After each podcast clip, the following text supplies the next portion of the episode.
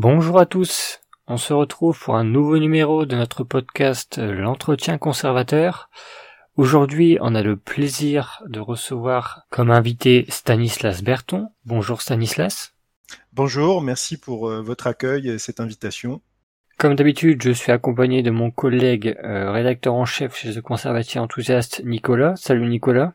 Salut Alexis, bonjour Stanislas, merci d'avoir répondu à notre invitation et salut tout le monde. Comme d'habitude, pour ceux qui découvrent l'émission, je rappelle un peu le format. On choisit un thème euh, assez général par podcast et on invite un spécialiste de la question pour discuter librement de ce sujet et essayer d'en comprendre les bases et d'essayer de, d'étayer un peu notre réflexion et de développer le plus possible toutes les réflexions possibles autour de ce sujet. Euh, le thème de ce podcast, euh, c'est la France retrouvée, qui porte le même titre que le livre euh, que vient de, de publier notre invité, ce qui m'amène donc à rentrer directement dans le sujet. La France retrouvée, donc, thème très intéressant, qui m'amène à poser la première question qu'on pose toujours dans cette émission.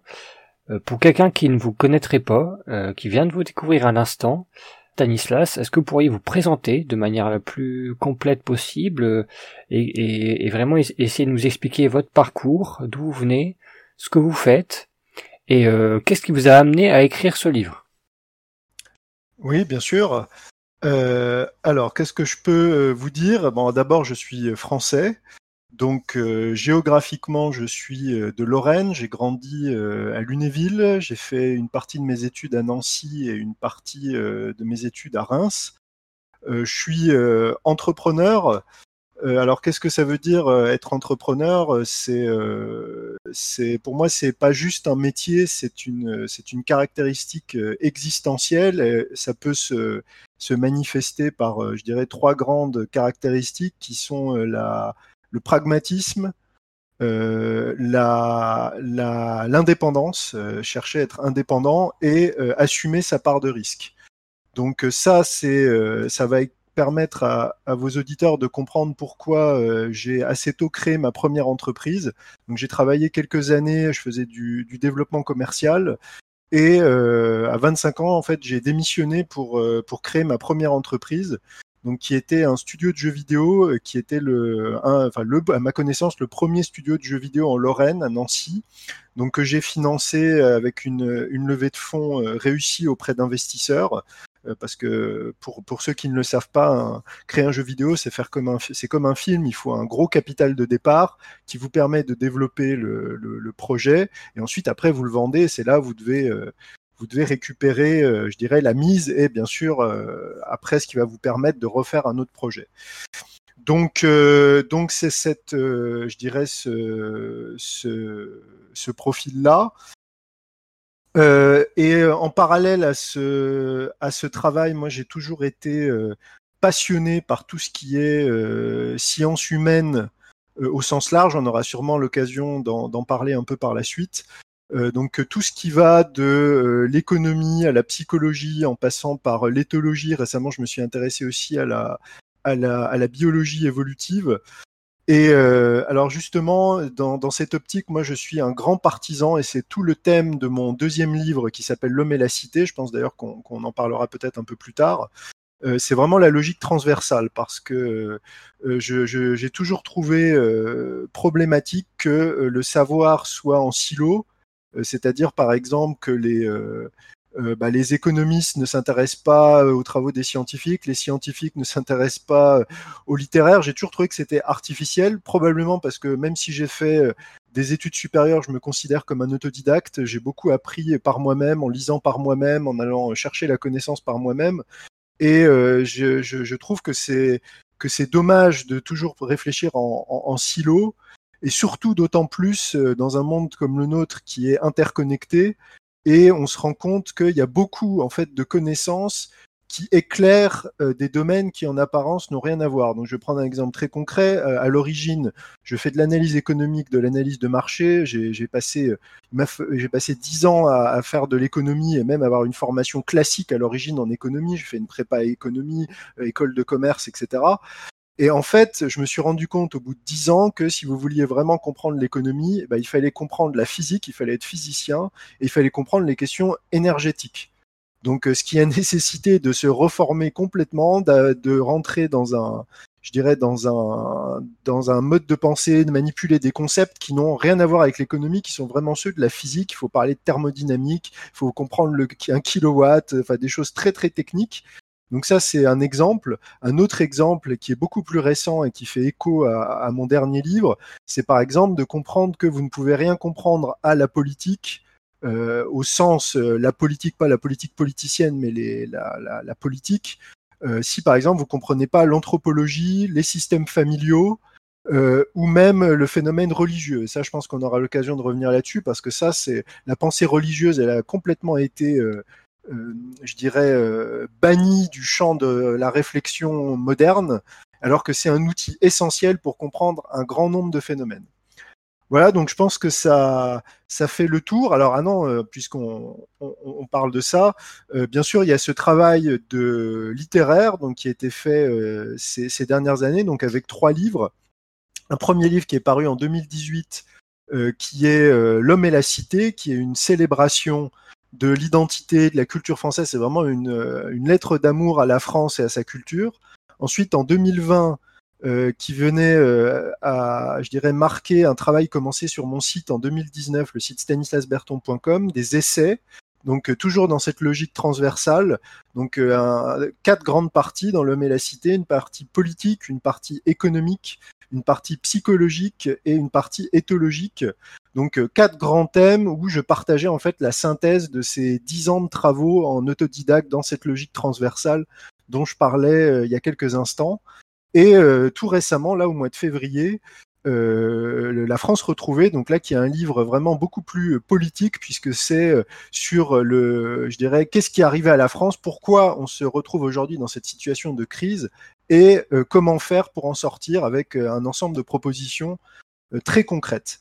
Voilà, donc pour, terminer, si, je devais résumer ma, ma, présentation, c'est que je suis euh, avant tout un homme d'action, mais un homme d'action qui, avant d'agir, euh, essaye de comprendre ce qui se passe et euh, qui se retrouve pas forcément dans les clivages euh, traditionnels, euh, scientifiques, littéraires, économiques. Je pense que euh, chaque outil est utile pour comprendre une facette de la réalité, du monde dans lequel on vit, et euh, c'est un peu l'idéal de, l'honnête homme qu'on peut retrouver, par exemple, euh, l'idée de la, de la Renaissance et d'un homme qui possède une solide culture générale qui lui permet bah, d'appréhender un petit peu toutes les dimensions de, la, de l'existence et les différents problèmes qui peuvent se poser.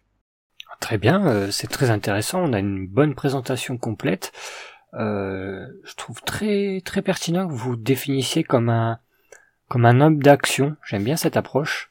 Ce, ce, ce type de profil, j'aime bien l'appeler euh, les, les, les, gens dans le réel en fait. On sent que vous êtes un produit du réel, que vous n'êtes pas euh, un technocrate déconnecté de la réalité, complètement hors sol. On sent que vous avez vraiment traversé euh, la vie, que vous êtes vraiment, euh, euh, vous avez les pieds sur terre, quoi, vous êtes vraiment dans le concret. Ça se ressent. Et puis on voit que vous avez entrepris, vous avez, vous avez testé, vous avez recherché, étudié et vous avez vraiment une, une, sorte de vision globale de la vie, donc c'est c'est très intéressant votre compréhension euh, qui est au final assez polyvalente et complète de la société, et ça transparaît bien dans ce que vous dites. Hein. Vous avez un profil, euh, euh, comme vous le dites, qui est assez euh, polyvalent, qui s'intéresse à beaucoup de choses différentes.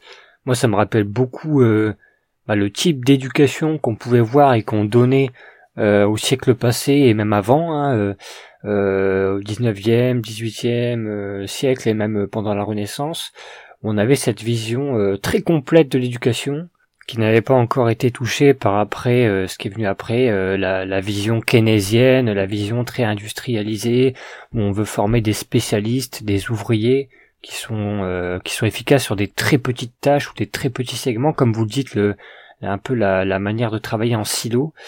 Euh, et oui, on sent ça en fait, on sent vraiment ce, cette vision euh, beaucoup plus universaliste, euh, comme on pouvait le voir avant euh, chez les hommes de la Renaissance, où les gens euh, ils s'intéressaient à la fois à l'astronomie, mais en même temps à la botanique, en même temps à la science, en même temps aux mathématiques. Ils savaient faire vraiment beaucoup de choses. Ils parlaient plusieurs langues parfois. Ils jouaient un instrument.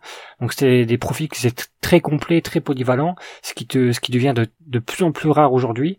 Donc en général, quand j'ai affaire à ce type de profil, je sais que je vais avoir une on va dire un feedback, une, une perception de la réalité qui sera très proche de de la de la vérité au final qui sera très proche du concret parce que c'est souvent un, des profils qui permettent d'avoir une perception du, de l'environnement qui est assez juste. Donc c'est toujours très intéressant de discuter avec des profils comme ça.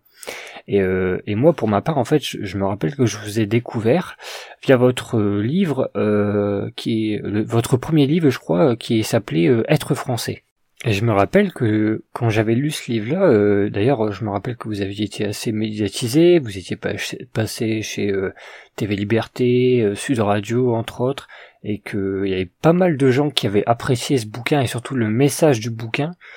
Et en fait, je me rappelle que quand j'avais lu ce, premier livre-là, j'avais j'avais eu un peu la même sensation d'avoir affaire à une sorte de profil qu'on voit quasiment plus aujourd'hui, euh, d'être une sorte de, de français authentique et complet comme euh, il y en a il y en existe presque plus et comme on en voyait encore il y a 100 ans et qui devient euh, très très rare. Et cette sorte de, de, de, vrai français un peu ce français authentique complet curieux autodidacte comme on en voyait beaucoup avant qui représentait un peu l'excellence française on va dire.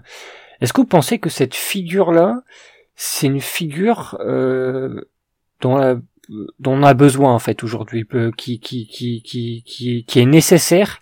Est-ce que vous pensez que c'est une figure vers, vers laquelle il faudrait tendre? Ah bah je vais pas, euh, je vais, je vais pas vous dire le contraire puisque c'est euh, c'est tout le sens de mon, c'est tout le sens de mon travail. En effet, j'essaye de, j'ai essayé par l'exemple euh, de faire vivre ce, modèle de, français. Moi, je, l'ai dit, je pense que la, ce qui m'attriste le plus dans, ce qui nous arrive aujourd'hui, c'est que je pense que la France est un pays exceptionnel. Le peuple français est un peuple exceptionnel avec un potentiel incroyable.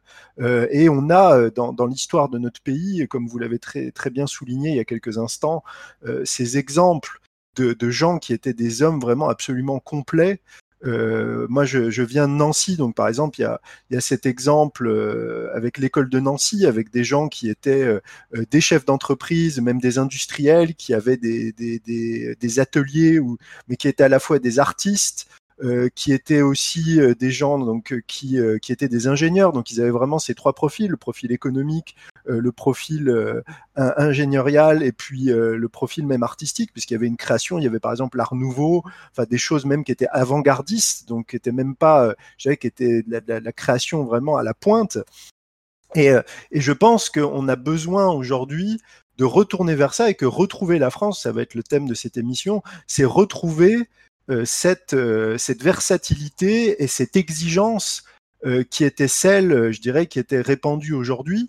Et je pense que c'est important, notamment parce que votre, votre plateforme ça, et votre média euh, cherche à toucher la jeunesse, de donner un modèle euh, à, cette, à cette jeunesse, parce que je pense qu'un des drames de notre époque, c'est que euh, le seuil d'exigence a été abaissé, et en fait, on dit aux gens, euh, Aujourd'hui, euh, voilà, ça suffit, euh, contente-toi de ça et c'est déjà pas mal. Mais je pense que ça m'a fait très plaisir que vous, que vous me dites, quand vous me dites que vous avez l'impression de lire un français du début du siècle, enfin du XXe siècle même, parce que je pense que c'est ça qui doit être notre, notre référence. Il faut que nos, critères d'exigence ne soient pas ceux de notre époque. D'ailleurs, c'est ce que j'ai mis euh, à la fin de La France retrouvée. Ne vous conformez pas au siècle présent parce que je pense que si votre euh, référence, votre, euh, vos standards sont ceux de 2021, euh, vous vivrez une existence qui sera appauvrie.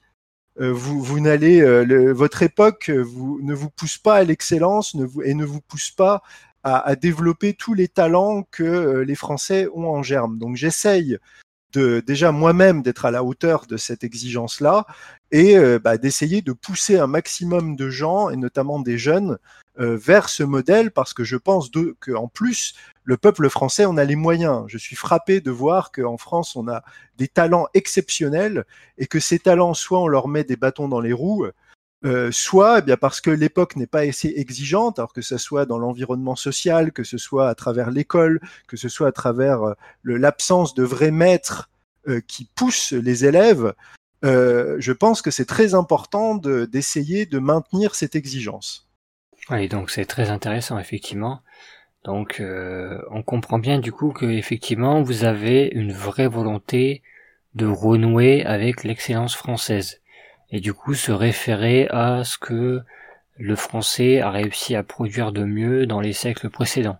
D'ailleurs, ce que vous dites, il y a, beaucoup de vérité parce que moi j'observe qu'aujourd'hui, tous les jeunes, quasiment tous les jeunes euh, qui essayent d'apprendre, de s'améliorer et qui sont curieux et intéressés par les choses, qui veulent euh, se former, quoi.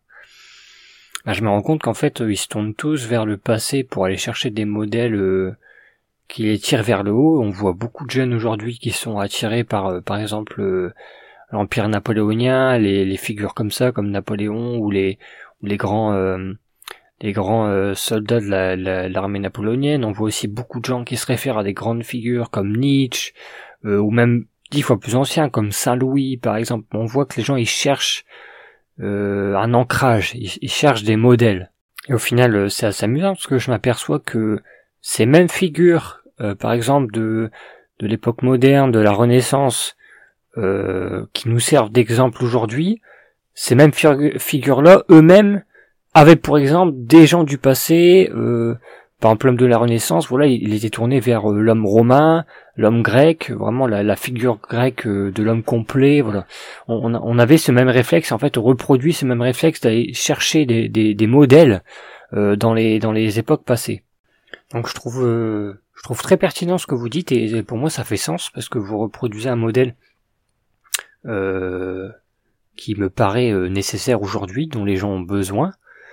Et euh, c'est un peu ça que j'aime chez vous, c'est que au lieu d'intellectualiser à outrance les choses sans proposer rien de concret, vous c'est tout l'inverse, vous proposez vraiment énormément de choses très concrètes et vous vous comme diraient les Anglais, euh, lead by example, c'est-à-dire que vous vous dirigez et vous vous faites bouger les choses par l'exemple et vous appelez les gens à trouver des exemples.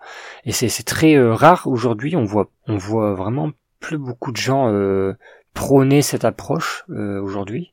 Et en lisant votre livre, on a on ressent bien cette fibre un peu entrepreneur. vous proposez vraiment presque un vrai plan d'action, un, plan d'action au français. Et au final, pour pour nos auditeurs qui nous écoutent, quel est euh, ce plan d'action concrètement? Qu'est-ce que vous proposez? Ah, Mon but à, long terme, c'est... Euh, je pense qu'il y, a plusieurs niveaux. Euh, il faut, toujours, je dirais, je vais, je vais commencer par le niveau le plus, le plus élevé, puis après en descendant. Je pense que le premier niveau, c'est la, sauvegarde de la, civilisation européenne. Parce qu'aujourd'hui elle est, attaquée de toutes parts, elle est vraiment en danger. On est, je pense que euh, certains, certaines personnes qui ont une conscience euh, politique ou qui font attention à ce qui se déroule sous leurs yeux euh, ont conscience de qu'on est en voie d'extinction et qu'on est aussi attaqué. Parce qu'il faut, il y a, y a, une partie de cette, je dirais, de cette extinction qui vient de nous-mêmes, c'est-à-dire qu'on a, cessé de croire en nous-mêmes, on a cessé de croire en la, grandeur de la civilisation européenne, euh, et euh, mais elle vient aussi du fait que euh, on a a je dirais un, on a des adversaires qui, qui ont attaqué notre civilisation et par des, on, en parlera probablement dans la deuxième partie parce que c'est le sujet de la France retrouvée, euh, qui nous attaquent par des moyens indirects, qui nous ont déclaré une guerre indirecte. Donc le, le, vraiment le, je dirais le, but final de mon, engagement, c'est d'essayer de sauver notre civilisation, en tout cas de préserver ce qui peut l'être et d'éviter cette voie du, suicide dans laquelle on est, engagé. Donc ça, c'est vraiment le, je dirais, le but métapolitique au sens très très large. Euh, alors ensuite, ça, je pense que parce que euh, on en parlera sûrement. Moi, je suis, je me méfie toujours, comme vous l'avez souligné, de ce qui des grands principes abstraits. Je pense que tout doit rentrer dans une dans une logique concrète. je pense que le meilleur moyen, en tant que Français, de défendre la civilisation européenne, c'est justement c'est de restaurer euh, la France. Et je pense par ailleurs que euh, la France a un rôle très particulier à jouer en Europe je pense que la, la France, c'est l'Europe. Je pense que le meilleur moyen d'être européen, c'est d'être français.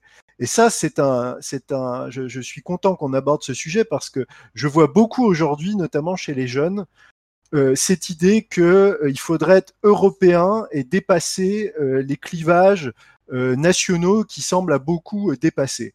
Alors moi, je, voudrais dire deux choses à ce, à ce sujet.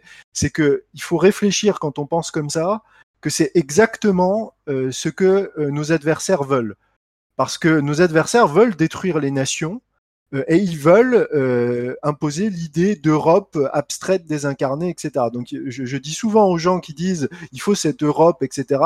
Dites-vous que vous êtes sur la même ligne que George Soros. Alors peut-être à des, à des opposés du spectre, mais vous dites, vous tenez le même discours que les européistes de Bruxelles. Donc euh, même quand vous voulez revenir aux régions, euh, l'Europe des régions, etc., ça c'est le projet européen, c'est ce qui est en train d'être mis en place par Bruxelles. Donc ça c'est le premier point. Donc moi je crois euh, à la nation et d'autant plus quand on est français, parce qu'il faut avoir conscience que si j'étais allemand, si j'étais hollandais, si j'étais italien, je ne tiendrais pas forcément ce discours-là. Mais il s'avère que je suis français et s'il y a bien une nation qui existe euh, en Europe, c'est la nation française, parce que la France est le fruit d'une construction très spécifique et c'est elle qui a eu, qui a exercé une influence euh, considérable sur l'Europe. L'Europe a été pendant des siècles française. Euh, nos rois ont façonné l'Europe, que ça soit euh, en plaçant des gens sur le trône, la culture de la cour des rois de France qui était la référence pour toute l'Europe, Napoléon plus récemment qui a je dirais qui a refaçonné l'Europe. Donc je pense que le meilleur moyen d'être européen, c'est d'être pleinement français. Et quand la France comme disait De Gaulle, elle ne peut être qu'elle-même qu'au premier rang. Et quand la France est au premier rang, eh bien, c'est à ce moment-là que, euh, je dirais, elle porte la civilisation européenne à son pinacle.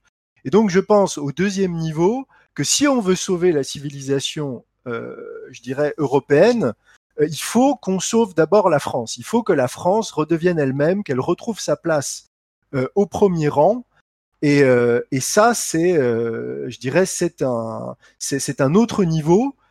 Et, euh, et enfin, le, je dirais, le, le dernier niveau, c'est de, bah, de combattre euh, les ennemis de la France sur, euh, sur toutes leurs formes, leurs leur mensonges, leur, je dirais, leur, leur volonté de détruire notre pays, et puis, bien sûr, de, bah, de reforger une, une vraie, je dirais, élite patriote euh, et à la fois de reforger une élite patriote et d'aider le peuple français à, s'aimer à nouveau lui-même et à retrouver ce qu'il a en lui, mais qu'on a tout fait pour qu'il pour qu'il l'oublie et qu'il ne qu'il ne sache plus utiliser. Voilà. Donc si je dois résumer, il y a la civilisation dans son ensemble, la France en particulier, et après euh, combattre nos ennemis tout en aidant euh, le peuple français à voilà à reprendre son destin en main.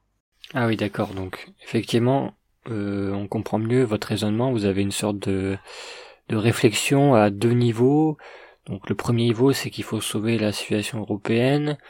Et le deuxième niveau, c'est qu'en fait, cette même situation européenne, bah en fait, c'est la France qui l'incarne. Et la France, euh, c'est un peu son fleuron. Et du coup, il faudrait euh, sauver la France en priorité pour pouvoir sauver l'Europe. On reconnaît là l'école très française qui pense, qui pense que la France devrait être le flambeau de l'Europe. Et donc du coup, euh, de là, me viennent plusieurs questions en tête. Alors la première question, euh, qui découle du fait que vous dites que du coup, euh, euh se, se, concentrer sur la défense de l'Europe, ça serait la mauvaise approche. du coup, il y a, y a, une question qui me qui me qui me taraude un peu, c'est quelle est votre vision sur le, la, la, l'Europe des nations, le concept de l'Europe des nations? Est-ce que vous trouvez que c'est la bonne approche ou pas? Bah, je, pense qu'il y a, y a une nécessité. Après, voilà, il faut, faut pas être caricatural. Euh, il y a une nécessité d'une coopération européenne. Je veux dire très clairement, euh, on, a des choses à faire ensemble. Il y a, euh, y euh, je sais pas, dans le domaine de la recherche, par exemple, un, programme comme Erasmus qui permet aux Européens, aux jeunes Européens d'aller étudier dans toute l'Europe. Je trouve que c'est quelque chose de, de, formidable. Mais après, là encore, euh, je pense qu'il y a beaucoup de gens qui ont une vision, euh, je dirais, idéaliste des rapports euh, européens parce qu'ils ne voient pas euh, le, les rapports de force entre les États euh, et les peuples. Il y a. Et d'ailleurs, je pense que c'est parce que les gens ont oublié le passé. Il faut pas oublier que, euh, notamment la France, on a été en guerre pendant des siècles avec l'Europe entière, qu'on était en guerre contre les, Hollandais, par exemple, sous Louis XIV. Euh, on a été en guerre avec les Italiens sous, avec par exemple François Ier. on a eu avec les Espagnols. Enfin, on a, on a eu comme ça l'Allemagne, j'en parle même pas. on a eu ces conflits et qu'aujourd'hui ces conflits ils existent toujours, sauf que maintenant c'est sous une forme plus feutrée, mais c'est des guerres économiques, c'est des guerres, euh, je dirais, c'est des guerres industrielles, c'est des guerres monétaires, euh, c'est euh, c'est des guerres de nos services de renseignement. Donc il y aura toujours cette logique de, de, conflit parce que l'Europe et c'est ça, c'est ce qui fait sa diversité aussi, c'est on est un ensemble de de nations très différentes. Il y a des grandes différences anthropologiques. Euh, il y a des différences, euh, je dirais, euh, des systèmes familiaux. Il y a des différences de systèmes politiques. et donc, je pense que bien sûr, il y a une l'Europe des nations. c'est une évidence. Il y a une coopération à avoir. Mais je, je reste, je maintiens que il y a toujours une puissance dominante en Europe, et c'est une phrase que je cite souvent. C'est la France, c'est l'Europe depuis que l'Empire romain s'est effondré, c'est soit la France, soit c'est l'Allemagne. Donc ça a été la France pendant des siècles. Euh, Aujourd'hui, c'est plutôt l'Allemagne, enfin c'est même carrément l'Allemagne qui domine l'espace européen. Et je pense que quand on est un Français, et d'autant plus un patriote français, on doit avoir comme objectif de refaire de la France la puissance dominante de l'espace européen. Ah oui, donc de là me viennent deux autres questions, un peu plus précises, mais au moins ça va, ça va clarifier pour euh, peut-être euh, les gens qui nous écoutent. Il y a deux choses qui m'intriguent du coup. Euh, premièrement, est-ce que vous pensez que le Royaume-Uni fait partie de l'Europe, pas de l'Union européenne, mais, mais que le Royaume-Uni est européen Et pareil pour la Russie, est-ce que vous, vous incluez la Russie dans l'Europe ou pas? Alors, la, pour pour l'Angleterre, euh, l'Angleterre a vraiment un statut euh, très particulier en, en, Europe. Elle participe bien sûr de la civilisation européenne, mais politiquement, elle a toujours été à part. Et c'est, je pense, à la à, ce que citait toujours De Gaulle, c'est que euh, il, parlait de ça avec Churchill et Churchill lui a dit si on doit choisir entre l'Europe ou le grand large, on choisira toujours le grand large. Donc, euh, je pense que politiquement, le, le Royaume-Uni est une entité à part. Euh, ça s'est manifesté à travers l'histoire, ça s'est manifesté récemment à travers le, le, Brexit. Et je pense que le, le, Brexit est une bonne chose parce que ça, ça c'est, le, peuple anglais euh, a une singularité et assume cette singularité. Je pense que les nations doivent assumer ce qu'elles sont, leur singularité. Je l'ai dit dans le dans, euh, l'homme et la cité et je le redis dans la France retrouvée. Je pense que chaque euh, peuple, chaque nation a une a une forme de gouvernement, sa propre façon de, de sa propre pratique religieuse. Enfin, il y a tout un ensemble d'institutions qui lui sont propres, qui sont propres à son génie, et vouloir faire rentrer tout le monde dans le même moule, je pense que c'est du totalitarisme. Donc, les Anglais sont singuliers, ils appartiennent bien sûr à l'espace européen, mais en étant toujours un peu à part. Et je trouve que la, la le Brexit est venu, je dirais. Euh, euh, un, sorte de retour à la normale, un retour à ce qu'a toujours été l'Angleterre, c'est-à-dire présente dans l'espace européen, mais quand même à part avec sa singularité, avec euh, voilà par exemple elle a sa propre religion qui est l'anglicanisme, ils sont ni catholiques ni protestants, ils sont anglicans, elle a gardé sa propre monnaie, euh, elle a cette voilà cette spécificité, un ensemble de spécificités culturelles et voilà.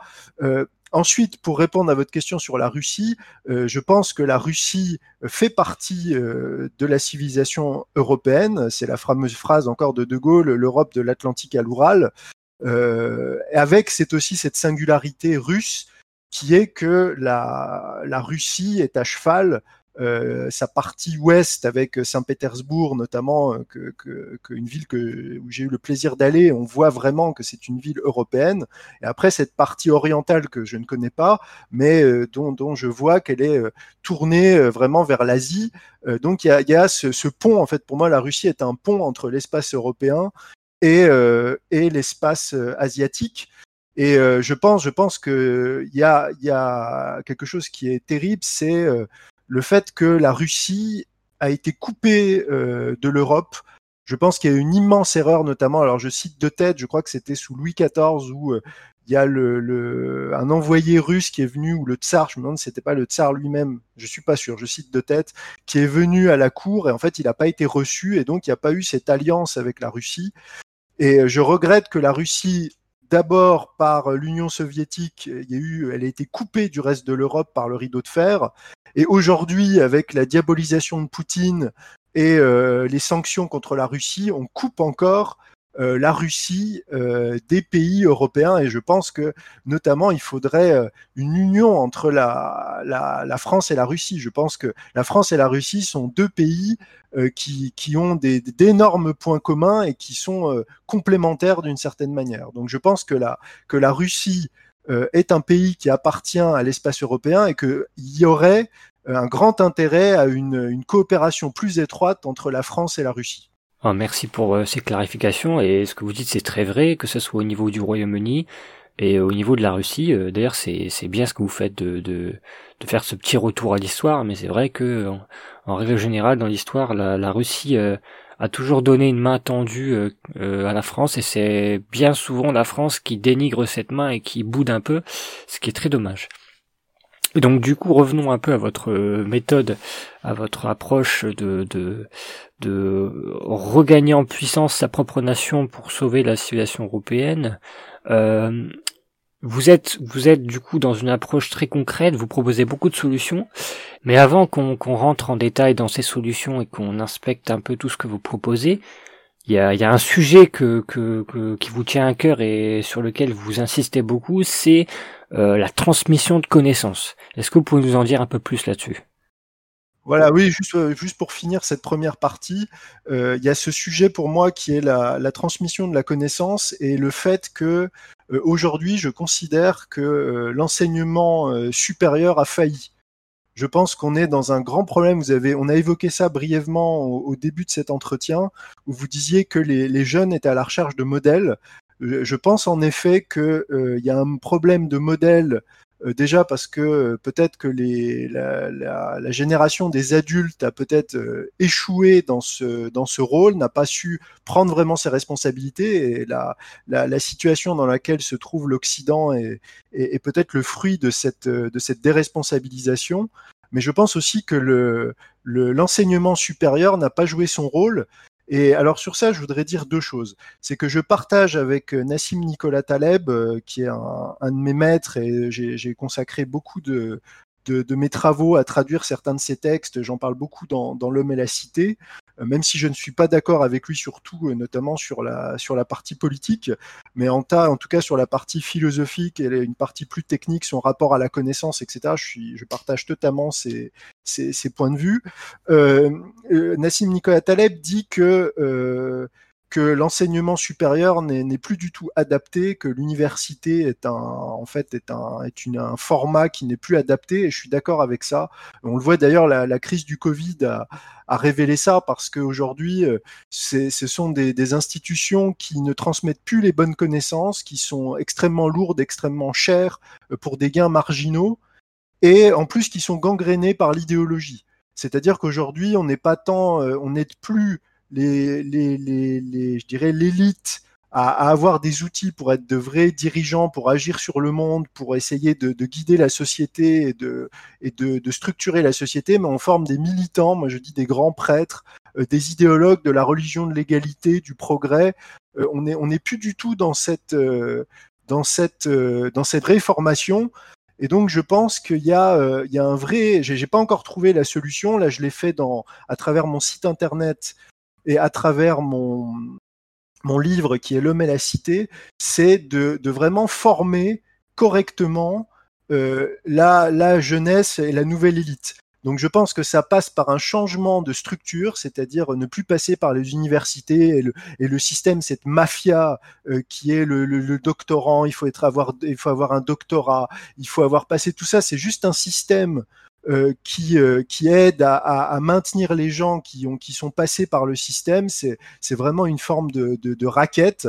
Et en plus, oui, c'est une oui, caste. le système de caste. Oui, c'est ça. Oui, vous avez raison. Ce que vous dites, le système de caste, on l'entend énormément euh, de la part des Français et de la part des, des étrangers qui viennent travailler en France, qui sont choqués quand ils voient ce système hermétique de caste euh, qui est absolument absent des, des systèmes anglo-saxons où c'est beaucoup plus basé sur la méritocratie. Mais, c'est vrai aussi aux États-Unis. Hein. C'est c'est c'est en fait c'est des gens qui sont qui sont dans l'autocitation, c'est-à-dire que vous faites pour être prof, il faut soi-même avoir fait un doctorat, c'est-à-dire que pardon, vous êtes passé euh, vous-même par le doctorat et donc vous êtes redevable, etc. Et puis il y a, y, a, y a, tout ce système qui, voilà, qui est un système universitaire qui, qui, crée des profils qui sont des profils d'universitaires. Moi, j'ai rien contre les universitaires en tant que tels, mais je pense que le savoir, c'est pas juste des gens qui sont à l'université, il faut aussi des gens qui viennent du monde extérieur, qui ont appris des connaissances pratiques. Et c'est d'ailleurs pour ça que j'aime beaucoup euh, Nassim Nicolas Taleb, parce que lui, à l'origine, il était un trader, donc il a fait de la finance de marché pendant des années.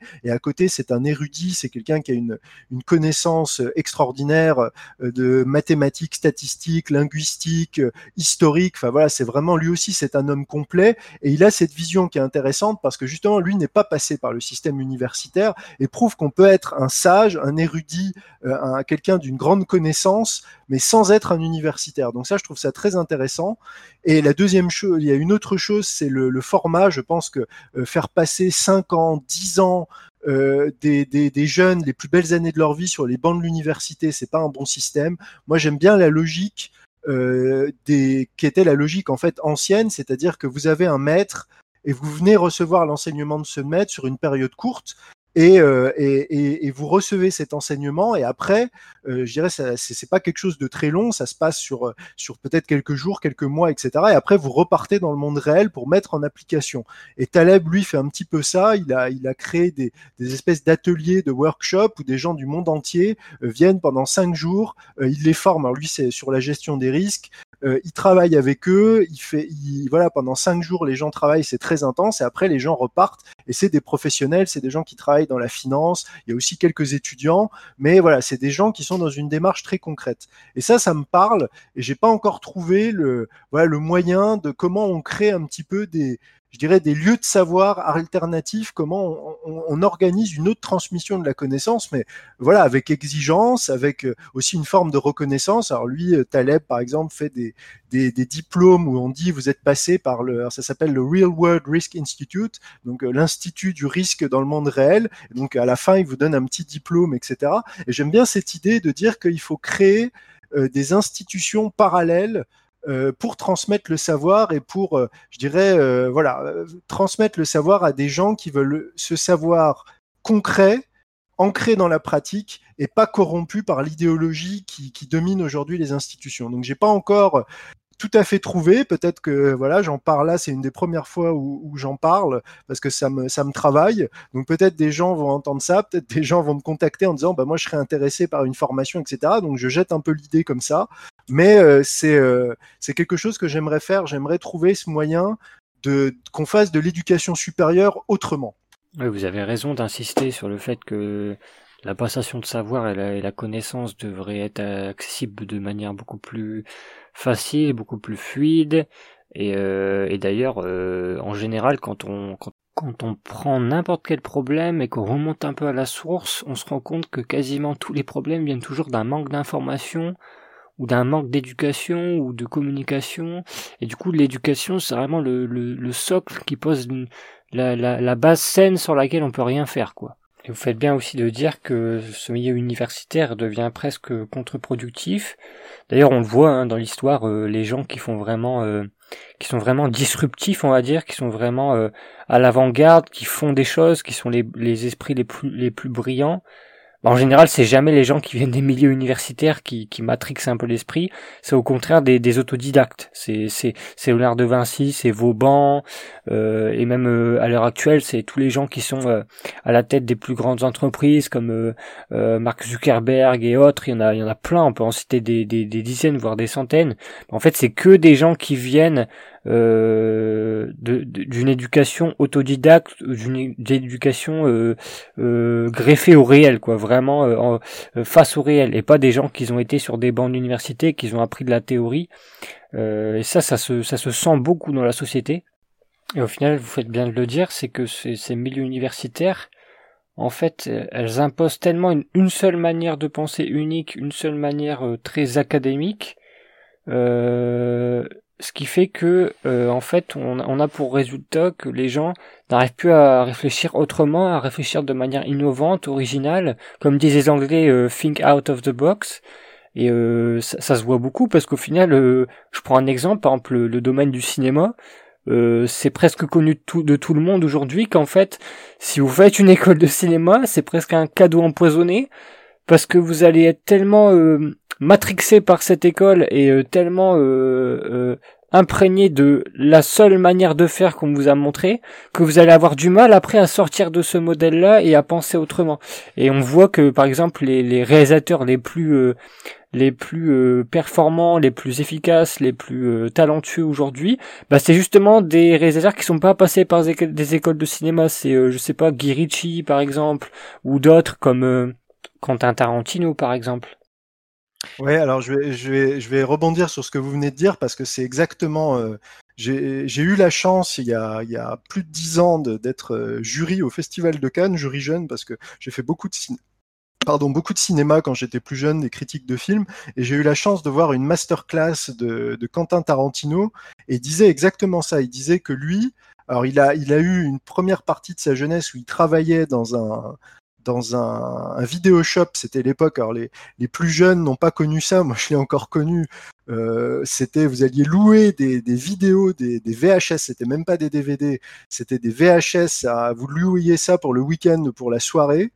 Et donc lui travaillait dans ça, donc il, bouffait du film, euh, je veux dire toute la journée où euh, il avait accès à un stock, voilà, de tous les films, parce qu'à l'époque il n'y avait pas Internet, donc il fallait avoir le film physiquement pour pouvoir le voir. Et, et, en fait, il disait donc ça, ça a été sa première école, et sa deuxième école, c'est avec l'argent qu'il a gagné en faisant ce métier, il a fait un film. Il a fait un premier film, il a dit c'était euh, pitoyable, j'ai fait toutes les erreurs qu'on pouvait faire, personne ne verra jamais ce film, mais en attendant, mon école de cinéma, ça a été d'avoir fait un film. Et grâce à ce film qu'il a fait, après il a fait Réservoir Dogs, qui était euh, là pour le coup un film réussi, et après il est parti comme ça, mais il a dit qu'il a appris à, devenir réalisateur en faisant un film euh, aussi nul et lamentable soit-il. Oui, je suis totalement d'accord. Ce que vous dites, ça, ça transpire la réalité euh, parce qu'on le voit dans tous les domaines quasiment aujourd'hui, surtout dans les dans les dans le domaine de, l'entreprise hein, qui est qui un énorme domaine qui, qui dans notre société actuelle, c'est que quasiment tous les gens qui font, qui créent, qui entreprennent sont des gens qui ont appris par l'expérience et pas des gens qui ont appris par une euh, quelconque formation académique euh, creuse et sans saveur. Et, et on sent que ce que vous dites, ça, ça, ça transpire la réalité et on sent que ça transparaît par rapport à, vos interactions et à votre parcours dans, dans la vie réelle, quoi. Et donc du coup, je comprends un peu où vous voulez en venir parce que on, on se rend compte que du coup, le, quand on cherche le pourquoi du comment de la, la dégringolade de la nation et de la décadence actuelle, on se rend compte qu'en fait, il y a un vrai problème d'éducation et de, de, transmission de savoir, comme vous dites. Et donc, euh, ce qui m'amène à me demander euh, quelles sont les solutions que vous proposez? Parce que comme vous le savez très bien et, et, vous êtes ici avec nous aujourd'hui, c'est surtout pour euh, l'une de ces raisons, c'est que The Conservative Enthusiast, c'est une alternative à ce, ce modèle-là justement. C'est une plateforme qui permet euh, d'avoir un autre modèle d'apprentissage et d'éducation. Mais euh, aujourd'hui, on, par, on parle pas de nous, on parle des solutions que vous vous proposez. Donc, est-ce que vous avez une, une sorte de modèle alternatif ou de, de piste à nous proposer sur euh, euh, des, des, solutions pour régler ce problème de, de, de transmission de connaissances qu'on a actuellement. Parce que vous parlez de, par exemple, de ce, ce système là où on a un maître avec euh, la, possibilité de, d'apprendre très rapidement une connaissance ou un sujet ciblé spécifique mais euh, à une plus grande échelle, à une échelle nationale, quelles sont vraiment vos solutions et les, les, les clés euh, qui pourraient euh, résoudre ce problème? Oui, alors je pense que la, la, la, la première chose à faire, et c'est ce que notre époque déteste, c'est refaire de la sélection et de la discrimination. C'est-à-dire, je pense que la première chose que vous devez faire, c'est faire le tri, parce que je pense que tout le monde n'est pas fait euh, pour faire des, des, études supérieures. Et je pense que le, un, des fléaux de notre époque, c'est de, c'est de penser que euh, voilà, tout le monde peut accéder euh, à des niveaux supérieurs et tout le monde croit qu'il sait déjà tout. C'est vraiment, il faut. Alors, je, je, tiens à préciser que je suis pas pour qu'il y ait une, une, élite et le reste soit des paysans analphabètes. Je pense que il faut très bien former. Euh, et peut-être, en fait, je devrais peut-être prendre les choses dans cet ordre-là. C'est-à-dire que je pense que déjà, il faut s'assurer que les gens euh, aient les, euh, savoirs de base. Et je parle des savoirs, je dirais, techniques par exemple, savoir écrire, savoir compter, savoir écrire sans faire de fautes, mais peut-être aussi aujourd'hui, et c'est plus grave, les savoir-être, euh, tout simplement euh, la courtoisie élémentaire, euh, savoir se comporter, une forme d'étiquette, de courtoisie, etc. Et ça, ça a l'air de rien, mais c'est aussi quelque chose qui est en train de se perdre. Voilà, avoir une morale de base, je dirais, de morale civique. Donc ça, c'est la, le premier point. Il faut avoir ce socle. Il faut que tout le monde ait ça. Il faut que tout le monde ait, voilà, ce qu'avaient nos, nos grands-parents, qui, voilà, n'avaient peut-être que même pas le bac, mais ils savaient écrire parfaitement en français. Ils étaient bien élevés. ils savaient se comporter en société. ils avaient une et quand euh, ils avaient un, savoir qui était modeste, euh, ils savaient rester à leur place. Ils, tout le monde n'était pas économiste, politologue, euh, médecin. Enfin voilà, chacun connaissait sa limite. comme disait, comme dit le proverbe, cordonnier pas plus haut que la chaussure. Donc ça, c'est la, c'est la, la première chose. Et ensuite, je pense qu'il faut être capable de détecter euh, les gens qui ont un potentiel pour aller plus loin que ça, des gens qui ont une curiosité, qui ont une capacité intellectuelle, qui ont une, une, exigence qui leur vient, alors peut-être de leur famille, mais des fois qui leur est propre, euh, et des gens qui viennent de partout. D'ailleurs, c'est pas que des gens qui viennent des classes euh, aisées. Des fois, il y a des gens du, qui viennent du peuple, de milieux très modestes, mais qui par le hasard de, de, la vie, eh bien, ont un quelque chose en plus. Et ces gens-là, je pense qu'il faut les détecter et il faut les pousser et il faut euh, leur donner euh, les moyens. Mais je pense qu'il faut euh, cibler les gens à qui on parle et arrêter avec cette, cette idée que tout le monde est capable de tout faire. c'est pas vrai. Il y a des gens qui, voilà, qui resteront toujours à un certain niveau et il y en a d'autres qui peuvent aller plus loin. Et bah, quand on est dans une logique de former notamment une élite, il faut se concentrer sur les gens qui appartiennent réellement à l'élite et pas euh, aujourd'hui tout est dilué. Alors c'est d'autant plus hypocrite parce que euh, il y a toujours une élite qui se reforme, mais la question c'est sur quels critères. Et euh, donc je pense que pour répondre à votre question, comment on fait pour voilà pour résoudre ce problème d'éducation, bah déjà on s'assure qu'il y a une vraie base qui est là avec une exigence qui était le cas autrefois. Et ensuite, on fait une vraie sélection pour qui appartient vraiment à l'élite. Alors moi, j'apprécie vraiment ce que vous dites euh, notamment lorsque vous dites la jeunesse est en, en, mal de modèle. Moi, je partage totalement votre analyse et je suis d'accord avec Alexis. Je pense que effectivement, ça part d'une défaillance peut-être du, du, système universitaire. Euh, alors moi, peut-être, euh, je, je, peux proposer peut-être euh, une piste. Euh, vous, vous, avez dit, euh, il faudrait essayer de, de, sortir un peu de ce modèle qui vraisemblablement, et on le constate tous, ne fonctionne pas. Euh, Est-ce qu'on pourrait pas peut-être sortir un peu du tertiaire ou peut-être essayer d'arrêter de former, comme vous l'avez dit, euh, des sortes d'intellectuels ou des gens qui ne seraient peut-être pas faits pour ça? Et est-ce qu'on pourrait pas essayer de proposer un système qui euh, nous reconnecte un petit peu au réel, puisque lorsque je vous écoute, moi c'est vraiment le sentiment que j'ai, c'est que vous êtes quelqu'un de très pragmatique, de très terre à terre. Est-ce qu'on pourrait pas euh, peut-être proposer un retour au manuel, un retour euh, qui ferait que la jeunesse puisse euh, s'ancrer dans le réel, peut-être retourner à la terre, retourner euh, au concret. Est-ce que vous pensez pas que ça pourrait être une solution parmi d'autres? Mais est-ce que vous pensez, vous pensez pas que ça pourrait être une bonne solution pour faire que cette jeunesse-là, qui en manque de repères, qui, est, qui a soif en plus d'apprendre, euh, ça, ça lui permettrait pas, dans une certaine mesure, de se reconnecter avec la France? Parce que moi, j'ai, je pense très personnellement que ce qui a fait la France, ça a été les paysans. C'est d'ailleurs le, les paysans, c'est les hommes, du pays ou les hommes de la terre, il me semble. Est-ce que euh, ce n'est pas en, peut-être pas forcément en reformant des paysans, mais du moins en essayant de les de réintégrer euh, le manuel euh, et de faire en sorte que ce soit quelque chose qui ne soit plus décrié, mais qui soit vraiment une autre alternative pour la jeunesse? Oui, absolument. Alors, euh, bah ça, justement, j'en parle dans la, dans la France retrouvée. C'est un, de mes, un de mes axes hein, économiques. Je pense en effet que, euh, à la fois sur le plan, euh, je dirais, purement économique, et je vais, je vais, je vais revenir là-dessus dans quelques instants, mais au niveau politique, philosophique, je suis entièrement d'accord avec vous. Je pense que il faut être connecté au, je dirais, au réel, euh, il faut, je, voulais le dire tout à l'heure, mais on est passé à autre chose. C'est ce que dit Taleb. Il faut, avoir du skin in the game, c'est-à-dire, euh, alors c'est traduit en français par jouer sa peau, mais c'est plutôt euh, être confronté au réel. C'est-à-dire que quand vous êtes dans ces métiers manuels, et vous avez raison, vous êtes confronté au réel. Même si vous, si vous faites la cuisine, même à titre personnel, et que vous ratez votre plat, bah, votre plat est brûlé et vous mangez mal. si vous êtes travaillé dans le bâtiment et que bah voilà votre mur il est pas droit, bah vous allez avoir des problèmes avec euh, l'architecte ou le promoteur.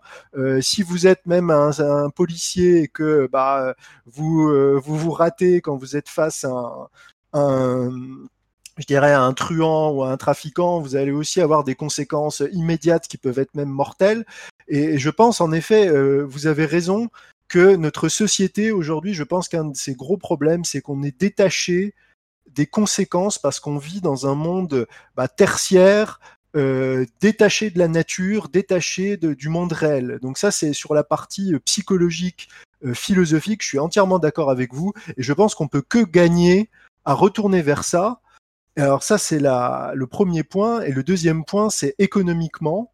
Euh, vous avez raison, euh, bien plus que vous ne l'imaginez, en appelant à retourner à la terre, à retourner en effet à la paysannerie, à l'artisanat, à travailler de ses mains, euh, pour plusieurs raisons. Parce que je pense que déjà, en effet, ça nous reconnecte avec le réel. Euh, mais surtout, on est dans un monde, et ça j'en ai beaucoup parlé dans mes travaux économiques, dans un monde qui est en contraction. Alors il faudrait peut-être faire euh, toute une émission là-dessus. Euh, j'en ai beaucoup parlé dans mes essais, j'en parle un peu dans la France retrouvée. on est, il faut arrêter, il faut dire aux jeunes que la croissance est terminée qu'on est dans un monde en contraction, alors par le biais de l'énergie. Donc c'est bon, c'est assez technique. Je vais pas rentrer là-dedans parce que ça nous emmènerait trop loin. Mais ce qu'il faut savoir, c'est que tout ce qu'on vous raconte sur euh, la croissance verte, l'économie de la connaissance, euh, l'intelligence artificielle, tout ça qui va faire l'avenir, ça c'est des foutaises. L'avenir, ça va être la contraction énergétique et ces métiers manuels, ces vrais métiers, sont des vrais métiers d'avenir parce que tous ces métiers de service, parce qu'en fait aujourd'hui on est dans une économie tertiaire, le tertiaire ça repose sur des flux concrets, c'est parce qu'on a une productivité, notamment agricole, notamment industrielle, qui est monstrueuse, qu'on peut se permettre d'avoir tous ces boulots de tertiaire qui sont en fait soit qui gèrent ces flux ou qui sont possibles parce que ces flux euh, physiques concrets existent. Mais comme ces, ces boulots tertiaires sont en train de disparaître, euh, ce qui reste, c'est les vrais métiers manuels. Et aujourd'hui, euh, vous avez cette situation où il y a des gens qui ont fait 5 ans, 7 ans, 8 ans d'études, qui se retrouvent avec des postes où ils sont payés à peine mieux que le SMIC. Mais par contre, si vous travaillez dans le bâtiment, si vous êtes routier, si vous êtes chauffagiste, euh, si vous êtes euh, voilà euh, boucher et que vous êtes sur des métiers concrets qui correspondent aux vrais besoins des gens, eh ben là, non seulement vous faites un métier qui, qui va vous donner une vraie expertise, un vrai savoir-faire, et en plus vous allez gagner très bien votre vie, compte tenu en plus du peu d'années d'études que vous avez fait. Donc s'il y a des jeunes qui nous écoutent, ou des parents peut-être qui vont nous écouter pour leurs enfants, à moins que ça soit des métiers comme médecin ou euh, des métiers comme euh, je sais pas ingénieur en énergie, des métiers voilà très concrets. Euh, faites plutôt faire des études manuelles, orientez plutôt vos enfants vers des apprentissages, vers des savoirs concrets. Ça va leur être beaucoup plus utile dans la vie et ils gagneront mieux leur vie que des gens qui ont des diplômes pour des métiers qui de toute façon vont être appelés à disparaître au cours des 20 prochaines années. Donc euh, vous avez raison, en fait, à plus d'un titre, il faut revenir au manuel, à la fois pour des raisons philosophiques et psychologiques, mais aussi tout simplement parce que l'avenir et les opportunités, elles sont dans les métiers concrets. Oui, et les métiers euh, que vous décrivez, euh, on voit souvent ces dernières années le terme revenir des bullshit jobs.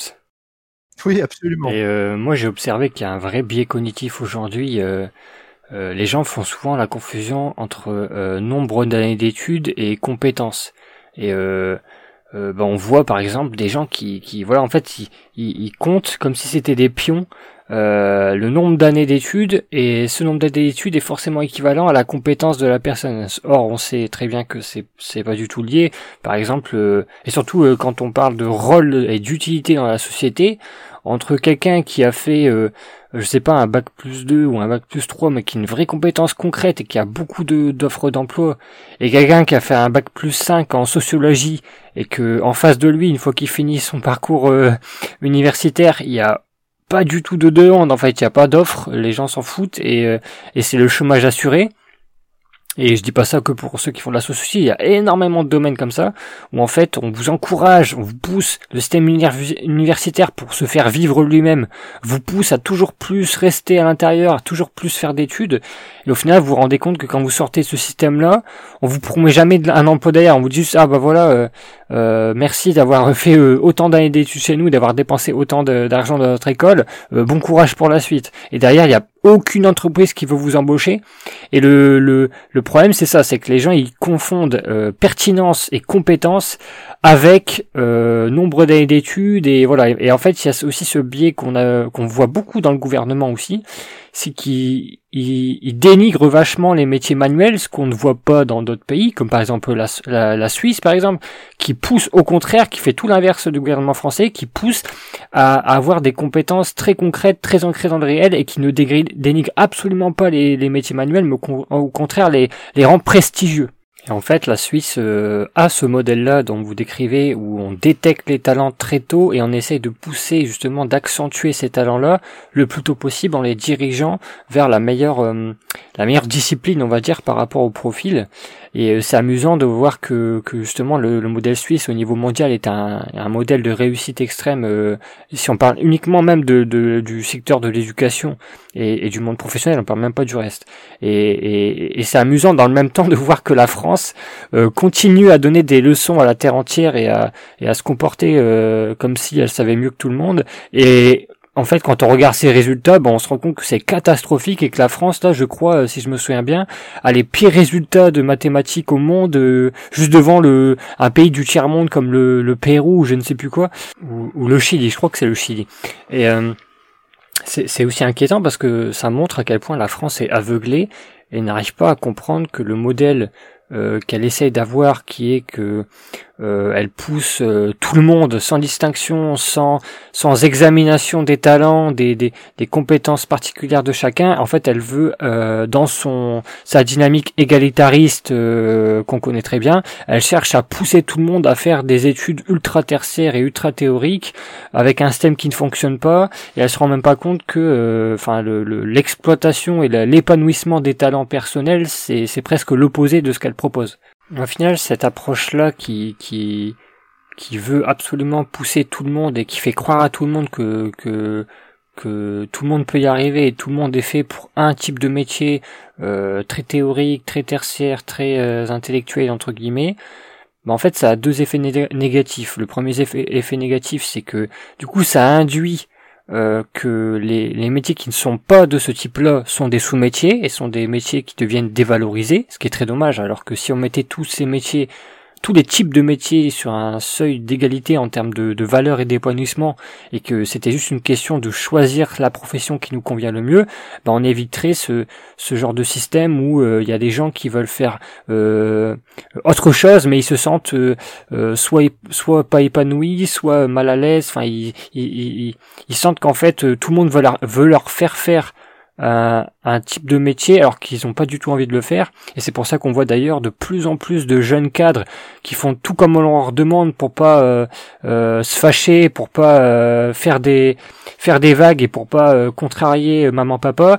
Et au final, quand ils arrivent à, à 25, 30, 35 ans et qu'ils ont fait leurs premières années de carrière et qu'ils ont on va dire tout fait comme on attendait d'eux, et eh ben ils pètent une grosse durite, ils arrêtent tout et euh, ils passent d'un coup de de, de, cadre euh, etc à euh, boulanger, jardinier, où ils ouvrent je sais pas une, une boutique, ils vendent des glaces et en fait ils reviennent à un métier qui leur plaît vraiment parce qu'en fait on leur a forcé à faire un métier qu'ils voulaient pas faire, donc ils l'ont fait pour faire plaisir aux autres, mais après on va dire la nature humaine revient au galop et en fait ça fonctionne pas comme ça. C'est c'est pas euh, aussi simple que de dire il y a des bons métiers il y a des mauvais métiers. C'est c'est chacun a des sortes de talents innés qu'il faut qu'il exploite. Et le, deuxième effet négatif que je vois à ça, c'est qu'en essayant de pousser tout le monde dans le même étau et en essayant de faire, euh, faire à tout le monde la même chose, bah, au final, le résultat concret à la fin de la journée, c'est que ceux qui arrivent et ceux qui sont vraiment euh, sortis de, de ce moule-là en, en, vainqueur, bah, c'est pas les plus compétents, c'est pas les plus intelligents, c'est juste euh, toujours la même élite en fait, c'est toujours la même classe sociale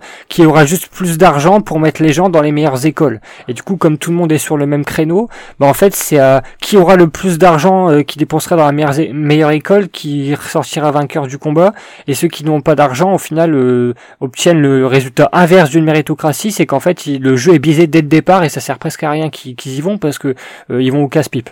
Et au final, on retrouve ce, cercle vicieux, ce système de caste dont on parlait tout à l'heure, où en fait, euh, celui qui aura le, le, les postes euh, clés, euh, enfin ceux, le, le groupe social qui aura toujours la même place et qui ne, restera, ne laissera quasiment jamais personne y rentrer, ça sera toujours la même caste, toujours le même groupe social, et c'est toujours les mêmes personnes, et, au final, ça crée plein de, de, de déçus et de, de, de, de cas ratés, de, de, parcours ratés, qui au final après se, se, se, débrouillent comme ils peuvent, mais, mais voilà, ça recrée un peu cette caste à la française qui justement euh, fait un cercle vicieux qui ne finit jamais. Oui, alors je vais, je vais, je vais rebondir sur ce que, sur ce que vous venez de dire. Euh, c'est que, oui, le, grand, la grande malédiction de la France, c'est, le manque de pragmatisme. La France, on est le pays euh, des modèles abstraits, et ça, je pense que c'est, euh, euh ça n'a pas toujours été le cas. Euh, ça dépend en fait beaucoup du, du des chefs euh, quand on a des chefs pragmatiques, par exemple comme Napoléon, euh, on a, euh, on a ou même comme De Gaulle, on a de, très bons résultats, mais dès qu'on n'a pas quelqu'un qui tient la barre, on retombe dans ce travers qui est cette préférence pour le modèle abstrait, pour ce côté un peu utopique, et, ça dégénère, et c'est un, je dirais, un avantage qu'ont sur nous les anglo-saxons ou même les pays asiatiques qui sont très très pragmatiques et qui, qui n'essayent pas de faire rentrer les, je dirais, les, les formes carrées dans des, dans des trous ronds, donc ça, c'est la première chose que je, que je voulais dire. Et la deuxième, c'est que c'est aussi un système qui est, qui est vicieux et qui s'auto-entretient parce que euh, à partir du moment où vous avez des chefs qui sont des énarques, qui sont des, des, des administratifs, qui sont des, je dirais, des hauts fonctionnaires, euh, on a délaissé à partir des années 70 l'industrie. Donc, n'ayant plus de l'industrie qui, qui, diminue, hein, je crois que la part dans le PIB chute depuis euh, depuis 20 ou 30 ans et aujourd'hui c'est catastrophique. Donc, étant donné qu'on ne soutient plus l'industrie bah forcément, euh, c'est plus des filières pour lesquelles on forme des gens. Euh, on forme, euh, je dirais, on forme, on n'a plus besoin de métiers manuels. C'est comme par exemple l'agriculture. l'agriculture, on ne soutient plus l'agriculture. C'est pas une grande politique nationale. On préfère la start-up nation à la à la nation paysanne française. du coup, bah, les, les, les, jeunes ne s'orientent plus vers l'agriculture parce qu'ils savent que c'est pas soutenu, que c'est des conditions de vie qui sont extrêmement difficiles. Il y a aucune gratitude. Il y a, y a vraiment que que du négatif. Et par contre, qu'est-ce qu'on fait pour, pour cacher la misère? Euh, on crée beaucoup de postes administratifs. On sait que ces dernières années, il y a eu une explosion, par exemple, de la fonction publique territoriale, euh, alors qu'en en fait, on créait plus de postes dans les, dans les métiers concrets, dans l'industrie, dans l'agriculture, dans l'artisanat. Par contre, on a créé des emplois de bureau euh, pléthoriques. En plus, ces gens-là, pour justifier leur existence, euh, créer des normes, des règlements, etc., en plus viennent euh, mettre des bâtons dans les roues de, de, la minorité qui continue à produire. Euh, et, euh, et, en fait, on crée un système comme ça de plus en plus vicieux où il y a de moins en moins de gens qui sont dans le concret et de plus en plus de gens qui sont dans le, je dirais, dans le monde euh, du bureau euh, technocratique, etc. Alors, je tiens à dire que il faut bien sûr des fonctionnaires. Là, je suis pas en train de faire du, de la démagogie, mais je, je, parle juste de leur poids qui est excessif. Mais mais euh, et, et, et, du coup, c'est il y a, y, a, y a, de moins en moins de gens qui vont dans ce vers ces milieux, vers ces métiers-là manuels, et du coup, c'est un cercle vicieux qui s'auto-entretient. Et je pense que vous avez cité à juste titre des pays comme la Suisse, qui eux sont dans ce cercle vertueux où ils forment correctement euh, ils orientent les jeunes vers les métiers manuels. Euh, orientant les jeunes vers les métiers manuels, bah forcément, on crée de l'industrie, on crée de l'entreprise, euh, on, on, crée une population qui est beaucoup plus dans le réel, et du coup, le système est vertueux. Voilà. Et je pense qu'en effet, vous avez raison. La France, on donne des leçons à la terre entière, et on n'a pas le courage de constater euh, l'échec de, de, notre système et de nos postulats. Mais d'un autre côté, comment cela pourrait-il être le cas, puisque tous les gens euh, qui décident sont issus de la même formation, voire des mêmes écoles. Donc il n'y a personne de l'extérieur qui vient mettre un peu un coup de pied dans la fourmilière. Oui, c'est totalement vrai. On sent quand on... Oui, vas-y Nico, tu voulais dire quelque chose? Ouais. Ouais, je voulais rebondir. Euh, on sent qu'il y a une volonté euh, chez vous, bon, pas, pas, que chez vous, mais on sent que c'est c'est criant. Vous voulez un peu briser ce cercle du de, de l'universitaire. Moi, je voulais rebondir à ce que vous aviez dit tout à l'heure, parce que je trouvais que c'était très intéressant et j'aurais aimé que vous développiez un petit peu ce point-là. Euh, vous avez dit tout à l'heure que selon vous, les métiers du tertiaire, alors que ce soit le numérique, l'intelligence artificielle, entre autres, n'étaient pas des, des métiers d'avenir. Euh, Est-ce que vous considérez donc qu'il y aura un changement radical de société? Euh, Si oui, euh, comment vous pensez que ça va se manifester? Euh, Quand? Est-ce que vous avez un petit peu une idée, des prédictions, un éclaircissement à nous apporter?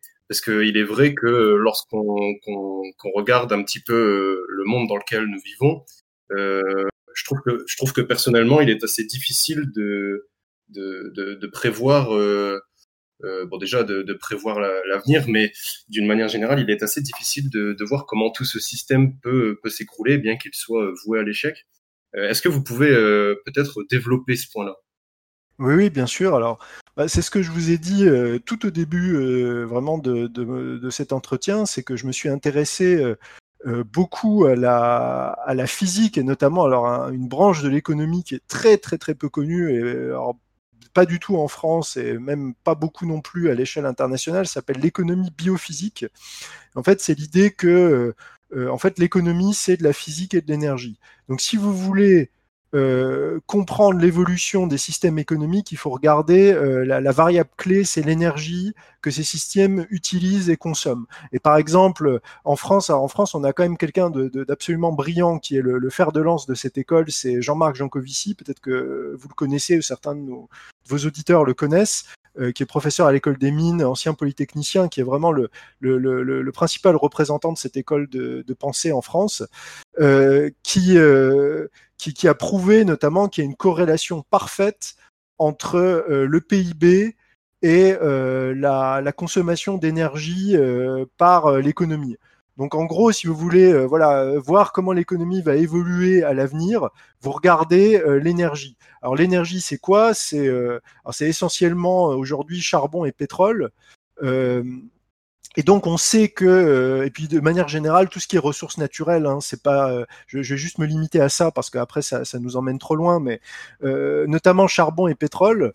Et en fait, ce qui est intéressant, c'est de voir que que ces, euh, ces, stocks diminuent. Alors, ils diminuent en volume. Alors, il y a toujours ces débats sur le pic pétrole, mais on sait qu'il est passé. C'est-à-dire qu'en gros, pour, pour les, les, auditeurs qui connaîtraient pas ça, en fait, toute exploitation du ressource suit une courbe en cloche. Il faut que vous visualisiez. Donc, on commence par exploiter euh, les, je dirais les gisements qui sont les plus facilement accessibles. Hein, c'est ce qui se passait au début. Hein. Au début du XXe siècle, vous plantiez une paille dans le désert en Arabie Saoudite, il y avait du pétrole qui sortait tout seul, donc il y avait presque rien à faire. Et avec le temps, ça devient de plus en plus compliqué. Vous devez aller forer à 2000 mètres de fond en mer du Nord. Donc voilà, tout ça devient de plus en plus difficile. Donc il y a du, il y a du pétrole, mais il est de plus en plus difficile à auquel à accéder.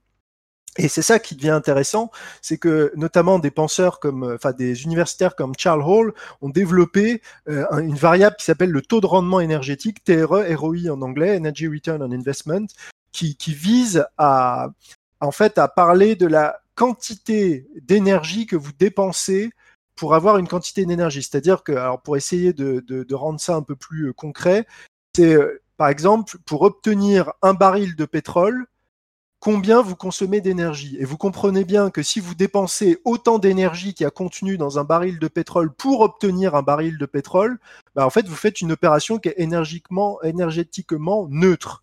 Donc c'est très problématique.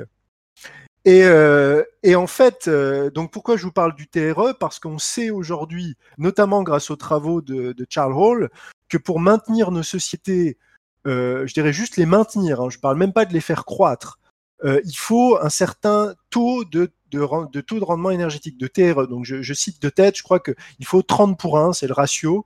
Euh, et là, depuis ce ratio-là, il chute depuis les années 70. Et aujourd'hui, on est plus de l'ordre de 19 pour 1, sachant que euh, il a été calculé que pour maintenir nos sociétés, euh, dans l'état actuel, il faudrait un ratio de 20 pour 1. Donc ça veut dire qu'on a déjà passé le ratio sous table. Donc c'est pour ça que je vous disais tout à l'heure qu'on est en train de se contracter.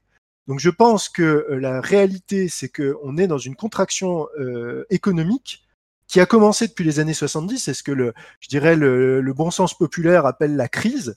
Et en fait, ce qui est là où c'est intéressant, c'est que euh, les décideurs politiques et certains économistes savent ça depuis les années 70, mais au lieu de prendre le problème à bras le corps et de dire à l'horizon de 2020-2025, on va être dans cette vraie problématique de contraction. Au lieu de préparer les sociétés, on avait 60 ans pour les préparer à cette réalité, ce qui aurait été euh, travailler sur le temps long, euh, faire vraiment agir en responsabilité, hein, euh, diriger, c'est prévoir. on a choisi de mettre le problème sous le tapis et de faire l'autruche. Et en fait, on a, on a compensé ça par de la création monétaire. Et donc ça, c'est ce que j'explique euh, notamment dans mes essais sur l'économie. Donc je renvoie les, les, euh, les, auditeurs qui voudraient vraiment creuser ce sujet aux essais qui sont euh, à la fois sur mon site et dans mon livre précédent L'homme et la cité. en fait, on a, on a créé de la monnaie, on a créé de la dette pour cacher euh, cet effondrement euh, économique et énergétique. Donc en fait, tout est faux. Hein. En réalité, on dit qu'il n'y a pas d'inflation. En réalité, il y a de l'inflation.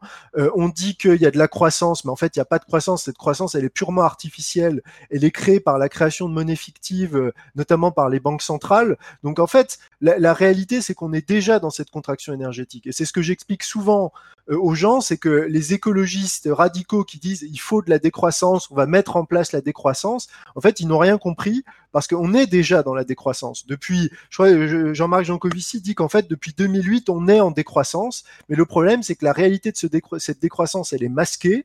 Il y a aussi le fait que, euh, que les gens ont de plus en plus de mal à boucler leur fin de mois, à, je dirais, accéder à la propriété pour les plus jeunes. Les jeunes sont obligés de revenir vivre avec leurs parents.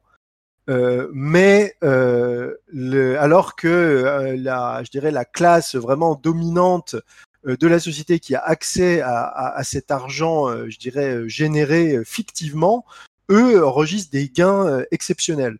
Donc vous dites que c'est connaissant cette réalité physique, c'est toujours la même question, c'est il faut toujours s'intéresser aux grandes lois générales, lois de la biologie, lois de la physique, et quand on connaît ces lois, eh bien, on peut peut-être essayer de d'avoir une vision un peu plus claire de l'avenir. J'aime pas trop le terme prédire l'avenir parce que euh, la prévision est toujours hasardeuse, mais on peut avoir euh, une idée générale de la direction dans laquelle se dirige la société. En tout cas, si on s'appuie sur la réalité physique, on est dans un monde qui est en train de se contracter et euh, bah, notamment tous ces métiers de service sont amenés à disparaître et les, en fait c'est les vrais métiers je dirais, euh, utiles, euh, qui, qui sont les, métiers, en fait, les, les, les, fonctions dont la société a besoin. Ce qu'on a, on a vu d'ailleurs pendant la crise Covid, en fait, les, ce qu'on a appelé les métiers essentiels, euh, qui, euh, en fait, qui sont, qui ont de l'avenir. Mais tous ces métiers, je parle pas, on, vous parliez il y a quelques instants de, par exemple, de la sociologie,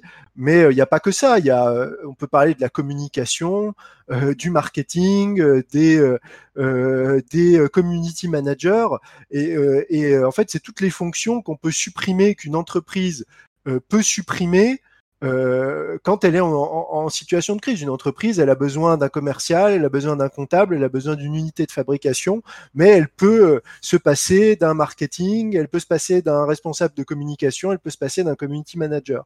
Donc on va être dans ce moment où, euh, bah, on, je dirais, on, lâche du lest et la société se, se, concentre sur les fonctions essentielles. Et donc forcément, bah, il y a beaucoup de métiers qui vont être amenés à, à disparaître. Et le problème, c'est que en fait, les, les gens n'ont pas du tout conscience de, de, ce qui est en train de se passer parce que les médias ou euh, les décideurs politiques, en fait, leur racontent des contes de fées et euh, leur racontent pas la réalité économique. Et donc c'est pour ça que moi j'ai essayé euh, de mon côté de faire ce travail un peu de réinformation et d'expliquer ça aux gens en ayant conscience que c'est un peu difficile parce que c'est vraiment un discours qui est en rupture totale avec, je dirais, la vision générale économique. Oui, donc on comprend bien que vous avez une compréhension profonde de la société qui pourrait euh, d'ailleurs euh, beaucoup servir à énormément de gens qui ne sont pas super bien informés. Euh, vous êtes une vraie source d'information, on peut dire fiable. Et oui, comme vous dites, par exemple, on voit que vous connaissez bien votre sujet, parce que par exemple Jean, Jean, Jean-Marc Janco ici, c'est, c'est déjà pas accessible à tout le monde, hein, c'est du costaud. Moi j'ai regardé l'une de ses conférences, et puis je me rappelle aussi que j'avais regardé ses interventions par-ci par-là, j'ai regardé son, son intervention chez la chaîne euh, Thinkerview. Euh, clairement, une fois qu'on comprend ces thèses, on comprend beaucoup mieux comment fonctionne l'économie et vers quoi on se dirige. Mais c'est vrai que euh, son message n'est pas du tout délivré par les médias mainstream et c'est clairement pas euh, Monsieur Tout le Monde qui va être capable de, de percevoir ce qu'ils essayent de, d'expliquer, quoi. Donc euh, pour, pour Monsieur Tout le Monde, c'est très difficile, bah, parfois même d'être capable d'entendre, parce qu'il y en a qui veulent pas l'entendre. Mais c'est très difficile pour quelqu'un euh, d'écouter euh, ce genre de, spécialiste qui, qui, par ses prévisions et ses calculs, en fait, annonce l'effondrement énergétique et donc, euh, par effet ricochet, l'effondrement économique. Et c'est vrai que c'est pas forcément super facile à avaler ce genre de message, c'est pas joyeux. Donc on comprend bien la difficulté derrière à faire passer ce message euh, à des grandes, des grands, des grands groupes de personnes et une grosse euh, audience. Et, on le voit, les, les audiences qui, qui, bah, qui ont du mal à, à, survenir à leurs besoins, qui sont pris à la gorge, qui ont des taxes, etc., qu'ils n'arrivent pas à s'en sortir, comme on l'a vu par exemple avec les gilets jaunes. Euh, en fait, ces gens-là, ils, ils, ils sont pas pas forcément capables de comprendre euh, tous ces effets, ou alors s'ils le sont capables, parfois ils veulent juste pas l'entendre. Ils préfèrent trouver un fautif. C'est beaucoup plus facile de trouver un coupable, un fautif, et de dire voilà c'est à cause de lui ou c'est à cause de ça. Et donc euh, pour euh, pour celui qui qui qui s'est mis dans des difficultés comme on l'a expliqué, qui a mal choisi son parcours ou qui a, a, capitalisé sur des, des des formations et des, des, et le modèle à la française très théorique qui mène nulle part et qui qui qui ben derrière entraîne ce chômage de masse et, plein d'autres choses ben, ça va être très difficile mais c'est c'est comme ça c'est la vie hein. les gens qui c'est c'est le cours de l'histoire qui continue les gens qui étaient euh, je sais pas euh, en Russie au moment de la, création de l'Union soviétique, ben qu'ils étaient au courant ou pas, ça se passe euh, avec ou sans eux entre guillemets. Et, euh, et, après ils sont coincés à l'intérieur. Pareil pour les gens qui étaient dans le rideau de fer. Pareil pour euh, je sais pas la crise des années 30. En fait, le monde tourne sans vous. Et, et si les gens se rendent pas compte qu'on est en train de se diriger vers vers le mur et qu'on va se cracher et que du coup ils prévoient pas en fonction et qu'ils prennent pas les, les les, les mesures qu'il faut pour prévoir ça, ben en fait ça sera des gens qui vont qui vont se, se, se, se faire très très mal à la chute, mais malheureusement euh, c'est comme ça et on peut pas sauver tout le monde entre guillemets.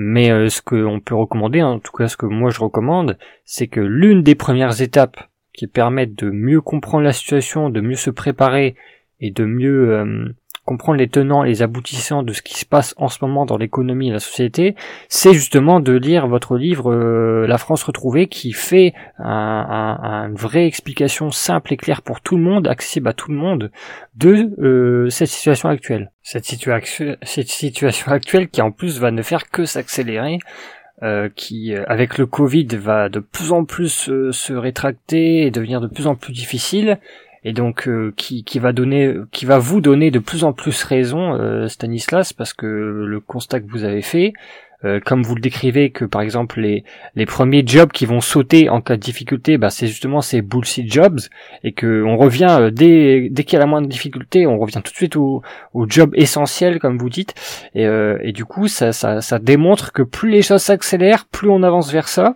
plus votre constat va se confirmer et les gens qui n'auront pas pris les devants et n'auront pas écouté euh, votre message, ben ils pourront euh, ne que s'en mordre les doigts d'une certaine manière. Ce qui m'amène d'ailleurs naturellement, du coup, à, à glisser vers euh, vers cette seconde partie.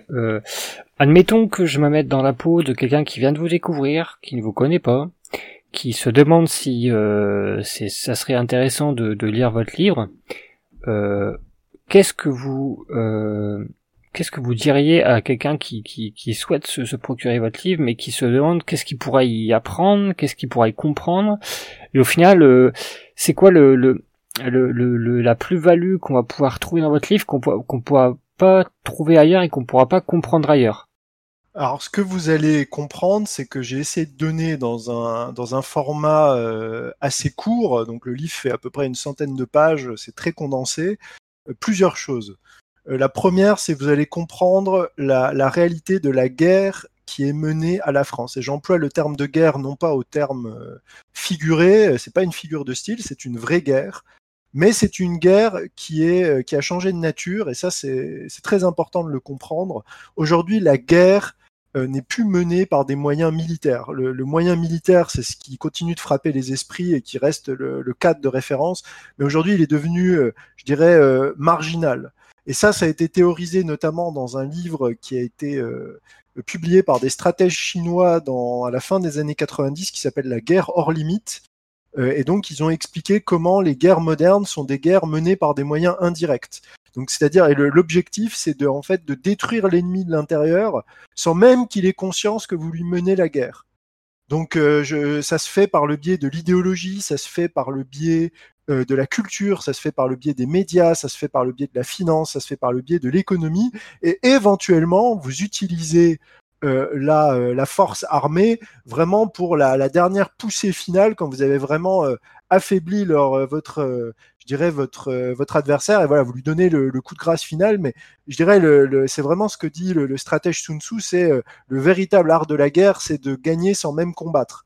Donc c'est ça cette idée. Et en fait, tout ce qui se passe, par exemple, on parle de, de l'éducation, on parle de, de, voilà, de la propagande idéologique, tout ça, ce sont des moyens de mener la guerre. Il faut, il faut avoir conscience que ce sont des, des on cherche à détruire la culture euh, des civilisations occidentales et notamment de la France. On cherche à détruire euh, la, la, confiance que les Occidentaux ont en eux-mêmes. Et il ne faut pas croire que tout ça sont, est le fruit du hasard. C'est le fruit d'une stratégie, d'une planification. Il y a des intérêts. Alors ça peut être des intérêts euh, privés comme ceux par exemple de George Soros avec euh, son Open Society. Ça peut être des intérêts euh, comme ceux de pays comme la Chine ou comme le Qatar. Donc il y a, vraiment cette guerre menée par des moyens indirects. Donc ça, c'est la, c'est la première chose peut-être que les que les un lecteur pourrait découvrir dans mon livre, c'est cette vision d'ensemble de comment on a détruit par ces différents biais euh, les pays de l'intérieur. Et ensuite, dans la deuxième partie, c'est comment on peut faire pour euh, retrouver notre, euh, je dirais, notre pays, notre civilisation, notre confiance en nous-mêmes, et, ce que je voudrais dire à, vos auditeurs, et c'est euh, parce que souvent les gens ont, en tête des mesures très concrètes, par exemple l'arrêt de l'émigration, voire même jusqu'à la remigration, etc. Donc bien sûr, j'aborde ces, thématiques-là, mais je voudrais insister sur quelque chose qui est peut-être moins évident, c'est que je pense que la, je dirais la première chose, c'est de retrouver une souveraineté sur soi-même, c'est-à-dire déjà avoir conscience que euh, y a tout en fait, on baigne dans un environnement idéologique, culturel, philosophique, qui est saturé d'idées qui nous détruisent. Et par exemple, si vous voulez avoir une chance de, retrouver votre pays et de voilà de, retrouver un avenir, il faut commencer par battre en brèche euh, les concepts qui sont les dogmes en fait de notre société. Donc par exemple, on a parlé pour l'éducation, le dogme de l'égalité. Ça, l'égalité, c'est le piège euh, qu'il faut, euh, je dirais, qui, dans lequel il ne faut pas tomber. Il faut parler de complémentarité, par exemple dans les relations hommes-femmes, il y a cette complémentarité. Euh, il faut parler à l'échelle de la société, là encore, de complémentarité, c'est-à-dire non pas euh, raisonner en termes de inférieur ou supérieur, mais chacun, selon ses capacités, selon ses talents, est à sa bonne place et permettre aux gens qui viennent, par exemple, de, milieux plus modestes, qui en ont les capacités de s'élever, parce que c'est, c'est, il faut pas que les talents soient perdus, les talents soient gâchés, mais en tout cas pas l'égalité. Euh, il faut remettre en cause l'idée de progrès avec un grand P, euh, pas dans le sens on va retourner à se chauffer à la bougie, etc., mais l'idée que forcément parce que c'est nouveau, euh, c'est mieux, euh, par exemple, là, je vais prendre un exemple. On parlait de l'éducation, cette idée, par exemple, qu'il faut absolument que les enfants apprennent sur le numérique parce que c'est mieux, c'est moderne, c'est connecté. Non, au contraire, on sait, euh, il y a eu énormément de travaux en, neuropsychologie qui montrent que le numérique est désastreux pour les enfants. Donc, j'en profite pour le dire aux auditeurs qui nous écoutent. Euh, remettez vos enfants au papier, au crayon et surtout pas d'écran avant 7 ans, pas de téléphone portable, pas de smartphone, pas de jeux vidéo, pas de téléviseur, avant 7 ans. c'est, c'est amusant puisque vous dites, c'est la vérité, parce que euh, des, des, grandes figures comme Bill Gates, qui est à l'origine de Microsoft, euh, il, il, dit bien que lui-même, il donne pas d'écran à ses enfants avant un certain âge. Voilà, exactement. Non, mais voilà, c'est, c'est, c'est ça. Euh, donc il y, a, y, a, ça, le, remettre en cause le progrès. Alors là, je l'ai, je l'ai, je l'ai dit à l'instant, euh, remettre en cause la, la, la croissance. mais alors euh, surtout, et c'est peut-être un, discours qui va surprendre vos, auditeurs, et je, suis toujours un peu, euh, je fais attention quand j'évoque ce sujet, c'est retrouver une, pensée, euh, je dirais, religieuse, euh, parce que euh, c'est quelque chose qui a été complètement évacué par les par les sociétés modernes. Vraiment, aujourd'hui, le religieux est complètement discrédité. Hein, c'est associé à, à l'obscurantisme, à la à la je dirais à la superstition, à, à vraiment quand quelqu'un commence à vous parler de Dieu, vous décrochez parce que vous vous dites oh là, on est tombé sur un, un bigot et un dévot. Et j'essaie d'expliquer et ça c'est plus simple de le comprendre quand on a lu avant mon livre L'homme et la cité où je parle beaucoup justement de la rationalité, de la fausse rationalité euh, moderne. Pourquoi c'est important à la fois du point de vue identitaire de retrouver son héritage chrétien et aussi au niveau philosophique de retrouver le sens du bien et du mal. Ça, c'est très important et je vais même le dire dans des termes plus crus euh, qui choqueront peut-être vos, auditeurs, mais je, je, je manquerais à mon devoir si je ne le faisais pas. C'est comprenez qui fait l'œuvre de Dieu et comprenez qui fait l'œuvre du diable. Et, quand je dis le diable, le diable a une réalité. Alors c'est pas le diable avec euh, sa fourche et, euh, et, ses pieds de bouc et ses cornes. Le diable, c'est le principe mauvais. C'est celui qui, c'est le mensonge, c'est euh, la séduction, c'est la facilité. C'est ça le diable. Et c'est aujourd'hui ce diable qui contrôle la société. Le, le, le, le mensonge, la falsification, c'est l'œuvre du diable. Et ça, nos ancêtres le comprenaient parfaitement. Ils avaient une conscience très très claire de ça. Et aujourd'hui, même les, les religieux, même les prêtres n'osent plus vous parler du diable. Alors que pourtant, c'est, euh, je dirais, c'est quelque chose qui est essentiel pour comprendre, c'est une clé pour comprendre le monde dans lequel on vit. Alors, je rassure nos auditeurs qui seraient un peu euh, effarouchés par ça. Mon livre, c'est pas le sujet central, mais je parle de la, je dirais, de la partie religieuse et je pense que c'est quelque chose qu'il faut, je dirais, redécouvrir parce que il y a vraiment cette notion de bien et de mal qu'il faut retrouver dans la société et, et ça, j'y suis arrivé au terme d'un long cheminement euh, j'ai mis du temps à le comprendre, mais euh, l'ayant compris aujourd'hui, je veux le partager. Et j'ai compris notamment en lisant euh, les, les, grands auteurs russes que sont euh, Dostoïevski et, et qui ont bien compris qu'une société sans Dieu, c'est une société qui court au désastre. Et notamment, c'est ce que dit Dostoïevski dans Les Frères Karamazov et qui l'illustre dans un roman extraordinaire qui est Les Possédés, où il dit si Dieu n'existe pas, alors tout est permis. Et c'est ce que se disent nos élites comme nos élites ne croient plus en Dieu, ils pensent que tout leur est permis, et notamment eh de se détacher du peuple et d'exploiter le peuple et de, commettre tout un ensemble de, de turpitudes. Donc je pense que c'est vraiment essentiel euh, de parler de Dieu, de parler du diable. Euh, c'est quelque chose de très important. Euh, sans, il faut pas non plus voilà devenir excessif et je dirais devenir un, espèce de dévot ou de bigot. Mais il faut en parler, il faut se réapproprier ces concepts. Ça fait partie du combat culturel.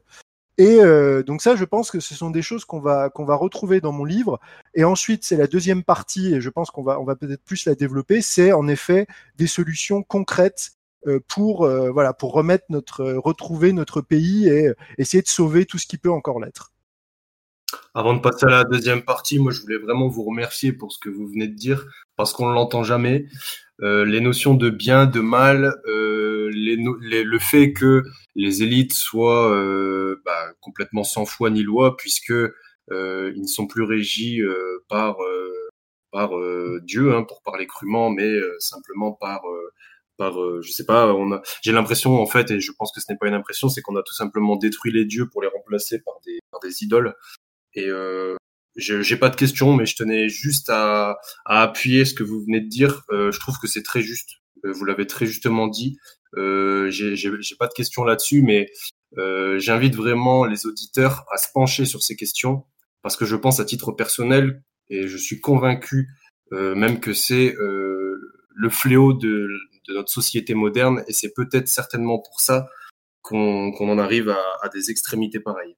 Euh, voilà, c'était juste pour réagir là-dessus et je t'en prie Alexis. Alexis tu oui, ben oui, je, je, confirme ce que tu dis Nicolas, c'est totalement vrai. Et puis euh, oui, Stanislas, euh, j'appuie aussi ce que vous dites. Et puis euh, c'est c'est intéressant que vous parliez des auteurs russes parce que les surtout les conservateurs euh, russes de l'école pensée euh, de l'école de pensée conservatrice russe ont fortement appuyé le le fait de l'importance de la, de la religion comme socle de la et de la société. On le voit avec les Russes qui défendent farouchement la, la, religion euh, chrétienne orthodoxe et qui ne laisse pas, qui ne se laisse pas avoir par le piège de la laïcité. Donc c'est très très intéressant d'appuyer sur euh, sur ça. Et les gens ont peut-être tendance à l'oublier parce que c'est ultra récent, mais euh, dans toute l'histoire de l'humanité, dans toutes les civilisations, il n'y a pas une seule société qui s'est construite sans religion.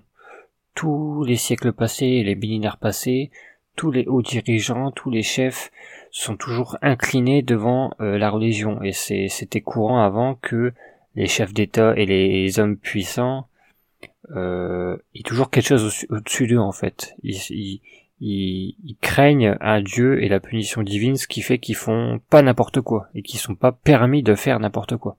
Et c'est seulement depuis très récemment au final, hein, c'est depuis euh, peut-être un siècle à tout péter que que les, les, hommes d'État commencent vraiment à devenir irreligieux, athées et qui ne soucient absolument plus du tout de de, leur place et de leur euh, devoir et qui sont sentent tout permis en fait et qui n'ont pas de, de on va dire de conscience euh, qui leur euh, qui leur empêcherait de faire euh, quelque chose d'immoral vu qu'ils n'ont absolument plus de, de de compte à rendre au niveau religieux. Donc ça pose vraiment problème et vous avez vous avez bien raison de le mentionner et puis bah on va pouvoir tout doucement arriver à la dernière partie au final et on va commencer à pouvoir se pencher un peu plus en détail sur le contenu de votre livre et vos solutions.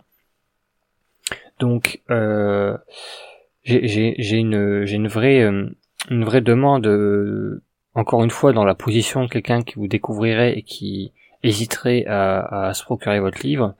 Euh, dans votre livre, vous rentrez en détail dans plein de réformes, de d'actions concrètes à appliquer, de solutions, et, du coup, euh, est-ce que vous pourriez essayer de d'expliquer euh, tout, ce panel de d'action, ce, ce, ce, vrai plan d'action que vous proposez, en quoi il consiste? Oui, alors ça va, ça va être, euh, je dirais, ça va être euh, difficile d'être synthétique, surtout que là, il y, a vraiment, je, crois que j'ai donné l'essentiel de ma vision.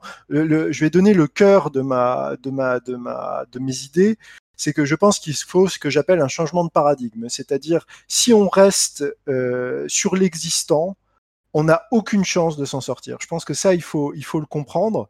Euh, je, je, parle aussi bien au niveau de nos institutions, je parle aussi bien des gens qui exercent le pouvoir, euh, je veux parler des, des, des, des, postulats sur lesquels repose notre action. Alors, on a parlé récemment, par exemple, de la croissance, du progrès. J'ai expliqué quand même assez longuement euh, pourquoi, par exemple, tous ceux qui vous promettent le retour de la croissance, euh, l'économie, la croissance verte, l'économie de la connaissance, tout ça, c'est de la foutaise. Donc, je, je, voudrais, je dirais, être, voilà, donner l'idée que il faut un changement de paradigme euh, et que euh, et que euh, c'est ça qui peut qui peut nous qui peut nous sauver. je pense qu'il faut une, une nouvelle élite. Alors, ce qui n'est pas sans poser certains problèmes, parce qu'on dit par exemple, ils sont pourris, ils sont nuls, ce sont des traîtres, il faut qu'ils partent. Mais la question, c'est par qui on les remplace? Parce que là encore, on va, moi je rentre toujours dans le concret.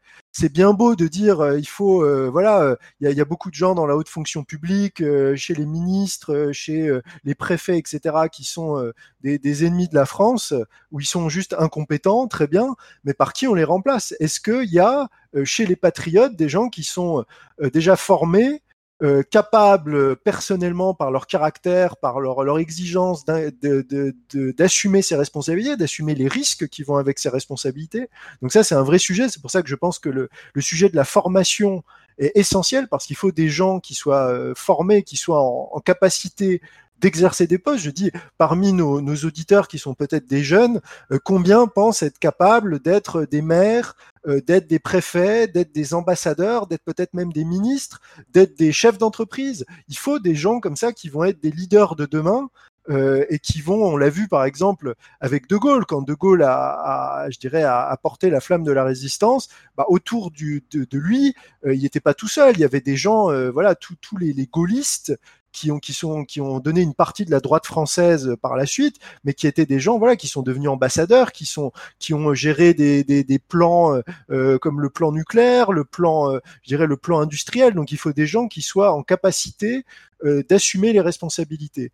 Donc euh, ça, c'est vraiment cette idée que j'ai. C'est l'idée de, il faut un, un changement euh, en profondeur de la société française, mais attention, parce que quand on dit ça, les gens disent, vous voulez la révolution. Moi, je fais très attention euh, parce que je partage avec Sogelitzin l'idée qu'une révolution c'est toujours mauvais, c'est quelque chose de brutal. Euh, moi, je ne propose pas tant une révolution que de revenir à ce que la France a toujours été. C'est-à-dire, je considère que la révolution, elle a déjà eu lieu, elle a eu des conséquences désastreuses pour la France à tous les niveaux, politiques, anthropologiques, euh, économiques, sociales. Et en fait, euh, c'est plus de faire revenir la France à son identité euh, éternelle, mais sans pour autant être fermé à tout, parce que j'ai dénoncé le progrès avec un grand P en tant qu'idéologie, mais bien sûr, il faut savoir aussi utiliser euh, les outils de notre temps. Par exemple, moi, j'ai été euh, euh, dirigeant d'une entreprise de jeux vidéo, donc je, sais utiliser, par exemple, l'outil informatique et je sais tout ce qui peut apporter et tout ce qui permet. C'est bien l'exemple aujourd'hui. On peut organiser, voilà, des, échanges par Internet, parler à des milliers de gens potentiellement avec cette technologie. Donc, je pense qu'il ne faut pas non plus être fermé à tout, mais il faut savoir faire la part des choses. Il faut savoir qu'est-ce qu'on conserve et, c'est la question, d'ailleurs, votre, votre site est, le, le, est marqué conservateur, donc il y a des choses qu'il faut conserver, bien sûr, et surtout les choses qui touchent à la structure de la société, mais il faut aussi être capable parfois euh, de, de, certains, de certaines ruptures radicales, d'utiliser certaines technologies qui peuvent nous donner un avantage et résoudre certains types de problèmes. Hein. Il ne faut pas être, euh, je dirais, euh, devenir des, je dirais, des ennemis de la technologie et de la considérer comme néfaste à, tout point de vue.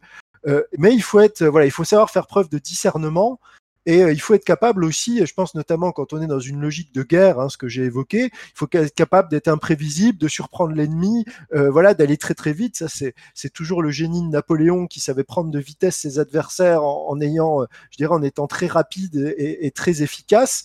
Donc il faut savoir toujours trouver cet équilibre euh, entre ce qui doit être conservé et ce qui doit être changé, parfois changé rapidement parce qu'on est en situation de crise. Donc j'essaye euh, pour donner à, nos auditeurs un peu l'ADN de mon projet, c'est faire un changement des élites dirigeantes et des institutions, avoir à la fois revenir à cette France éternelle, mais en même temps la tourner aussi vers l'avenir. Euh, mais euh, il s'avère que l'avenir peut aussi ressembler par certains aspects au passé mais euh, sans pour autant non plus rejeter. Par exemple, je pense qu'il faut qu'on, euh, j'en parle dans la partie consacrée à la défense, que la France soit présente dans le domaine spatial, que la France soit présente dans le cyberespace, dans la lutte contre tout ce qui est attaque informatique, etc.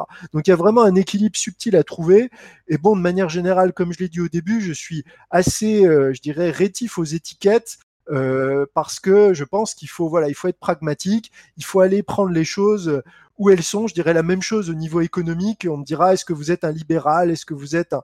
Euh, moi, je pense qu'il y a des situations, il faut laisser jouer le marché. Je pense que le marché, dans, dans certaines circonstances, peut être un bon outil et qui, qui, qui, permet de gérer certains aspects de la vie économique, mais il y a d'autres domaines où je pense qu'il faut soustraire certaines choses à la loi du marché. En tout cas, il faut que ça soit plus encadré.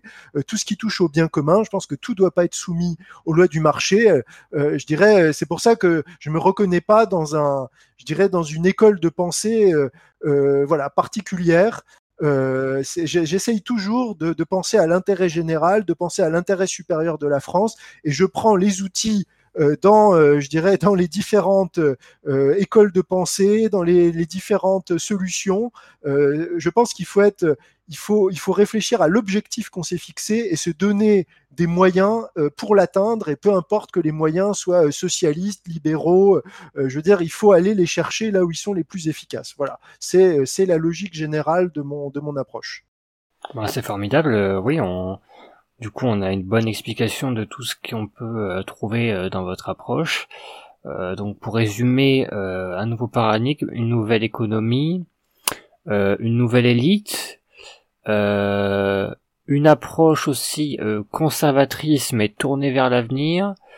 comme vous l'avez dit aussi, une, une, on va dire un repensement total du modèle éducatif une, un rapport à la transmission de la connaissance qui serait euh, réadapté, modernisé, et en même temps des élites qui soient compétentes et qui soient capables de prendre des responsabilités.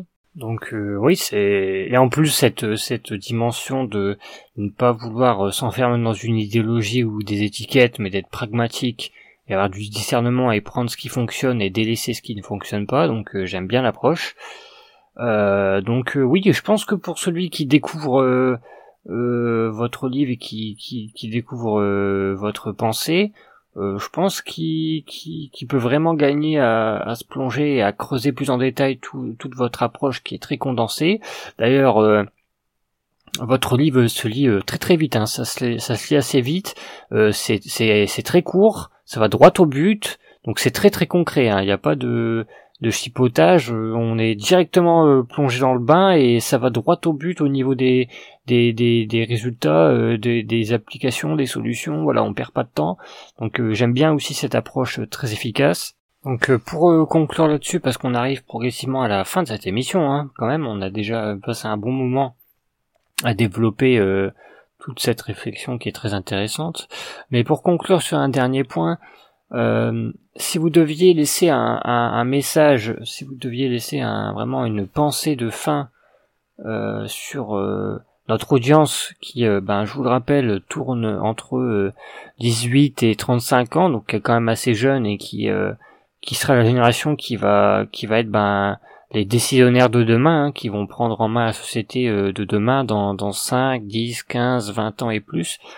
Donc si vous aviez un dernier message à, laisser à tous ces gens qui vous écoutent et qui sont des, des, conservateurs ou des patriotes ou des gens qui aiment tout simplement leur pays et qui veulent l'intérêt général, euh, qu'est-ce que vous leur diriez? Alors le, message le plus important, c'est surtout ne vous résignez pas et ne croyez pas que l'histoire est déjà écrite. Euh, ça, c'est très important et je le vois souvent. Euh, les, gens ont vraiment un désespoir, se disent ça y est, la partie est terminée, c'est plié, la France est perdue, nos adversaires ont gagné, les, dégâts sont trop importants. il faut vous battre jusqu'au bout, il faut avoir de l'espoir, il faut, je dirais, ne jamais vous limitez dans dans ce qui est possible. Ne croyez pas que euh, et n'essayez pas de penser que vous avez tout calculé, que vous avez euh, faites confiance en la providence. Euh, il y a des choses qui sont, c'est cette phrase qui est à la fin de mon livre, c'est aux hommes cela est impossible, à Dieu tout est possible. Il y a des choses qui sortent de l'ordinaire, il y a des miracles qui peuvent se produire, mais ces miracles ne peuvent que se produire parce que vous y croyez et que jusqu'au bout, vous vous battez pour qu'ils se produisent. Je veux dire, c'est aussi ça, c'est que euh, il faut pas non plus être dans cette vision passive. Euh, c'est la volonté de la providence du destin. Le destin, il s'accomplit parce que vous vous êtes battu jusqu'au bout, parce que jusqu'au bout vous avez tenu bon sur le rempart, vous n'avez pas rendu les armes et vous pouvez remporter la victoire que parce que vous avez tenu jusqu'à la dernière minute. Et ça, c'est très important. Donc ça, c'est la première chose que je veux vous dire. Euh, il faut que vous euh, soyez lucide, mais que vous ne soyez pas résigné et que vous vous battiez comme des lions jusqu'au bout et que vous suiviez des chefs qui vous tiennent ce discours. Ne suivez pas des gens qui partent déjà battus, euh, qui partent défaitistes. Ça, c'est une erreur. Ça, c'est la première chose. La deuxième chose que je voudrais vous dire, c'est euh, soyez actifs. Euh, c'est très bien d'écouter des podcasts et de, de, regarder des vidéos de réinformation, etc. Mais soyez actifs. Euh, engagez-vous, même si c'est à l'échelle locale, s'il y a quelque chose qui marche pas bien dans votre petit village, dans votre ville, euh, s'il y a, un, je dirais, un, quelque chose que vous pouvez faire pour améliorer votre environnement immédiat, euh, peut-être juste, euh, voilà, entrer en relation avec des patriotes dans votre région, dans votre ville, soutenir des gens qui mènent ce combat, soutenir des commerces patriotes. Je pense par exemple à, une librairie que je salue toujours parce que c'est exceptionnel ce qu'ils ont fait à Nancy la librairie des deux cités qui a été créée par euh, deux jeunes qui sont euh, un petit tout petit peu, qui ont le même âge que moi, qui ont la trentaine, qui ont créé cette librairie, qui est un lieu exceptionnel. Si vous avez l'occasion de vous y rendre à Nancy, il faut y aller, il faut soutenir les auteurs patriotes, il faut euh, soutenir les associations, tous les gens qui essayent de faire des choses, qui essayent de bouger, et bougez-vous vous-même. Ne vous contentez pas d'être sur Twitter, d'être sur les réseaux sociaux. Faites des choses dans le monde réel et créez des liens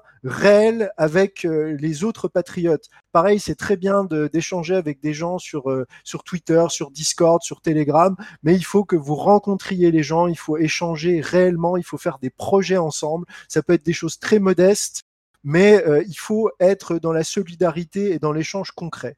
Voilà, et c'est ça que je voulais vous dire. Et surtout, je vous dis, euh, ne cessez jamais de croire au destin de la France et au génie de notre peuple. La France peut faire de grandes choses, mais elle ne peut faire de grandes choses que si les Français croient en eux-mêmes. c'est un beau message de fin. Battez-vous comme des lions, bougez-vous, formez-vous, euh, créez des projets, agissez, ne soyez pas passifs. Je pense que c'est un beau message. Euh, je tiens à vous remercier, euh, Monsieur Berton, d'être venu, d'avoir pris le temps d'expliquer votre pensée, d'avoir pris le temps de, partager toutes ces connaissances et toute cette démarche à notre audience. Je vous en remercie beaucoup. Et je vous remercie d'avoir aussi joué le jeu de répondre à toutes nos questions euh, sans filtre, sans tabou, d'avoir vraiment euh, euh, pu permettre à audience de peut-être vous découvrir, peut-être même qu'il y en a certains qui, grâce à ce podcast, vont avoir un déclic et que vous avez peut-être déclenché des, des, vocations ou déclenché des, des, prises de conscience, on en serait en tout cas très content. C'est le but de ce genre de podcast. Et puis, comme, comme d'habitude, bien sûr, je tiens à le dire, mais on mettra tous les liens vers euh, votre blog, euh, vers votre livre, etc. dans la description, ce qui permettra de, de de, de, vous retrouver et, de, de, continuer cette, cette belle déjà cette belle réflexion qu'on a eue dans cette émission. Et puis mon cher collègue Nicolas, est-ce que tu aurais aussi quelque chose à nous dire? Alors moi je voulais remercier Monsieur Berton pour cette interview extrêmement enrichissante on en parlait au début, la jeunesse a besoin de modèles, mais la jeunesse, je pense qu'elle a aussi besoin d'un bon coup de fouet. Et je pense que euh, là-dessus, euh, Monsieur Stanislas Berton euh, s'en est, chargé. reconnectez-vous au réel, ne perdez pas foi. Et puis voilà, je pense que tout a été dit. J'ai rien d'autre à rajouter. Je remercie bah, notre audience pour ceux qui, qui, seront restés avec nous jusqu'à la fin. Et puis encore une fois, merci Monsieur Stanislas Berton pour pour cette interview. Personnellement, je me suis régalé. Euh, c'était vraiment un, régal de, vous entendre, euh, de vous entendre. Et puis euh, merci Alexis hein, pour cette super émission comme d'habitude. Merci beaucoup, en tout cas, à tous les deux pour votre accueil, Alexis et Nicolas. Été vraiment un plaisir d'être d'être avec vous aujourd'hui et de et de voilà, j'ai pu en effet bien développer ma pensée et j'espère que ce sera très utile à, vos auditeurs. Je vous remercie beaucoup, je vous dis à très bientôt. Merci à vous Stanislas, euh, c'est très gentil. Euh, euh, dernier petit rappel, n'oubliez pas de vous abonner, de cliquer sur la cloche, de nous rejoindre sur le site de en vous, en vous abonnant également. Et puis on se retrouve à très très bientôt pour le prochain podcast. Ciao à tout le monde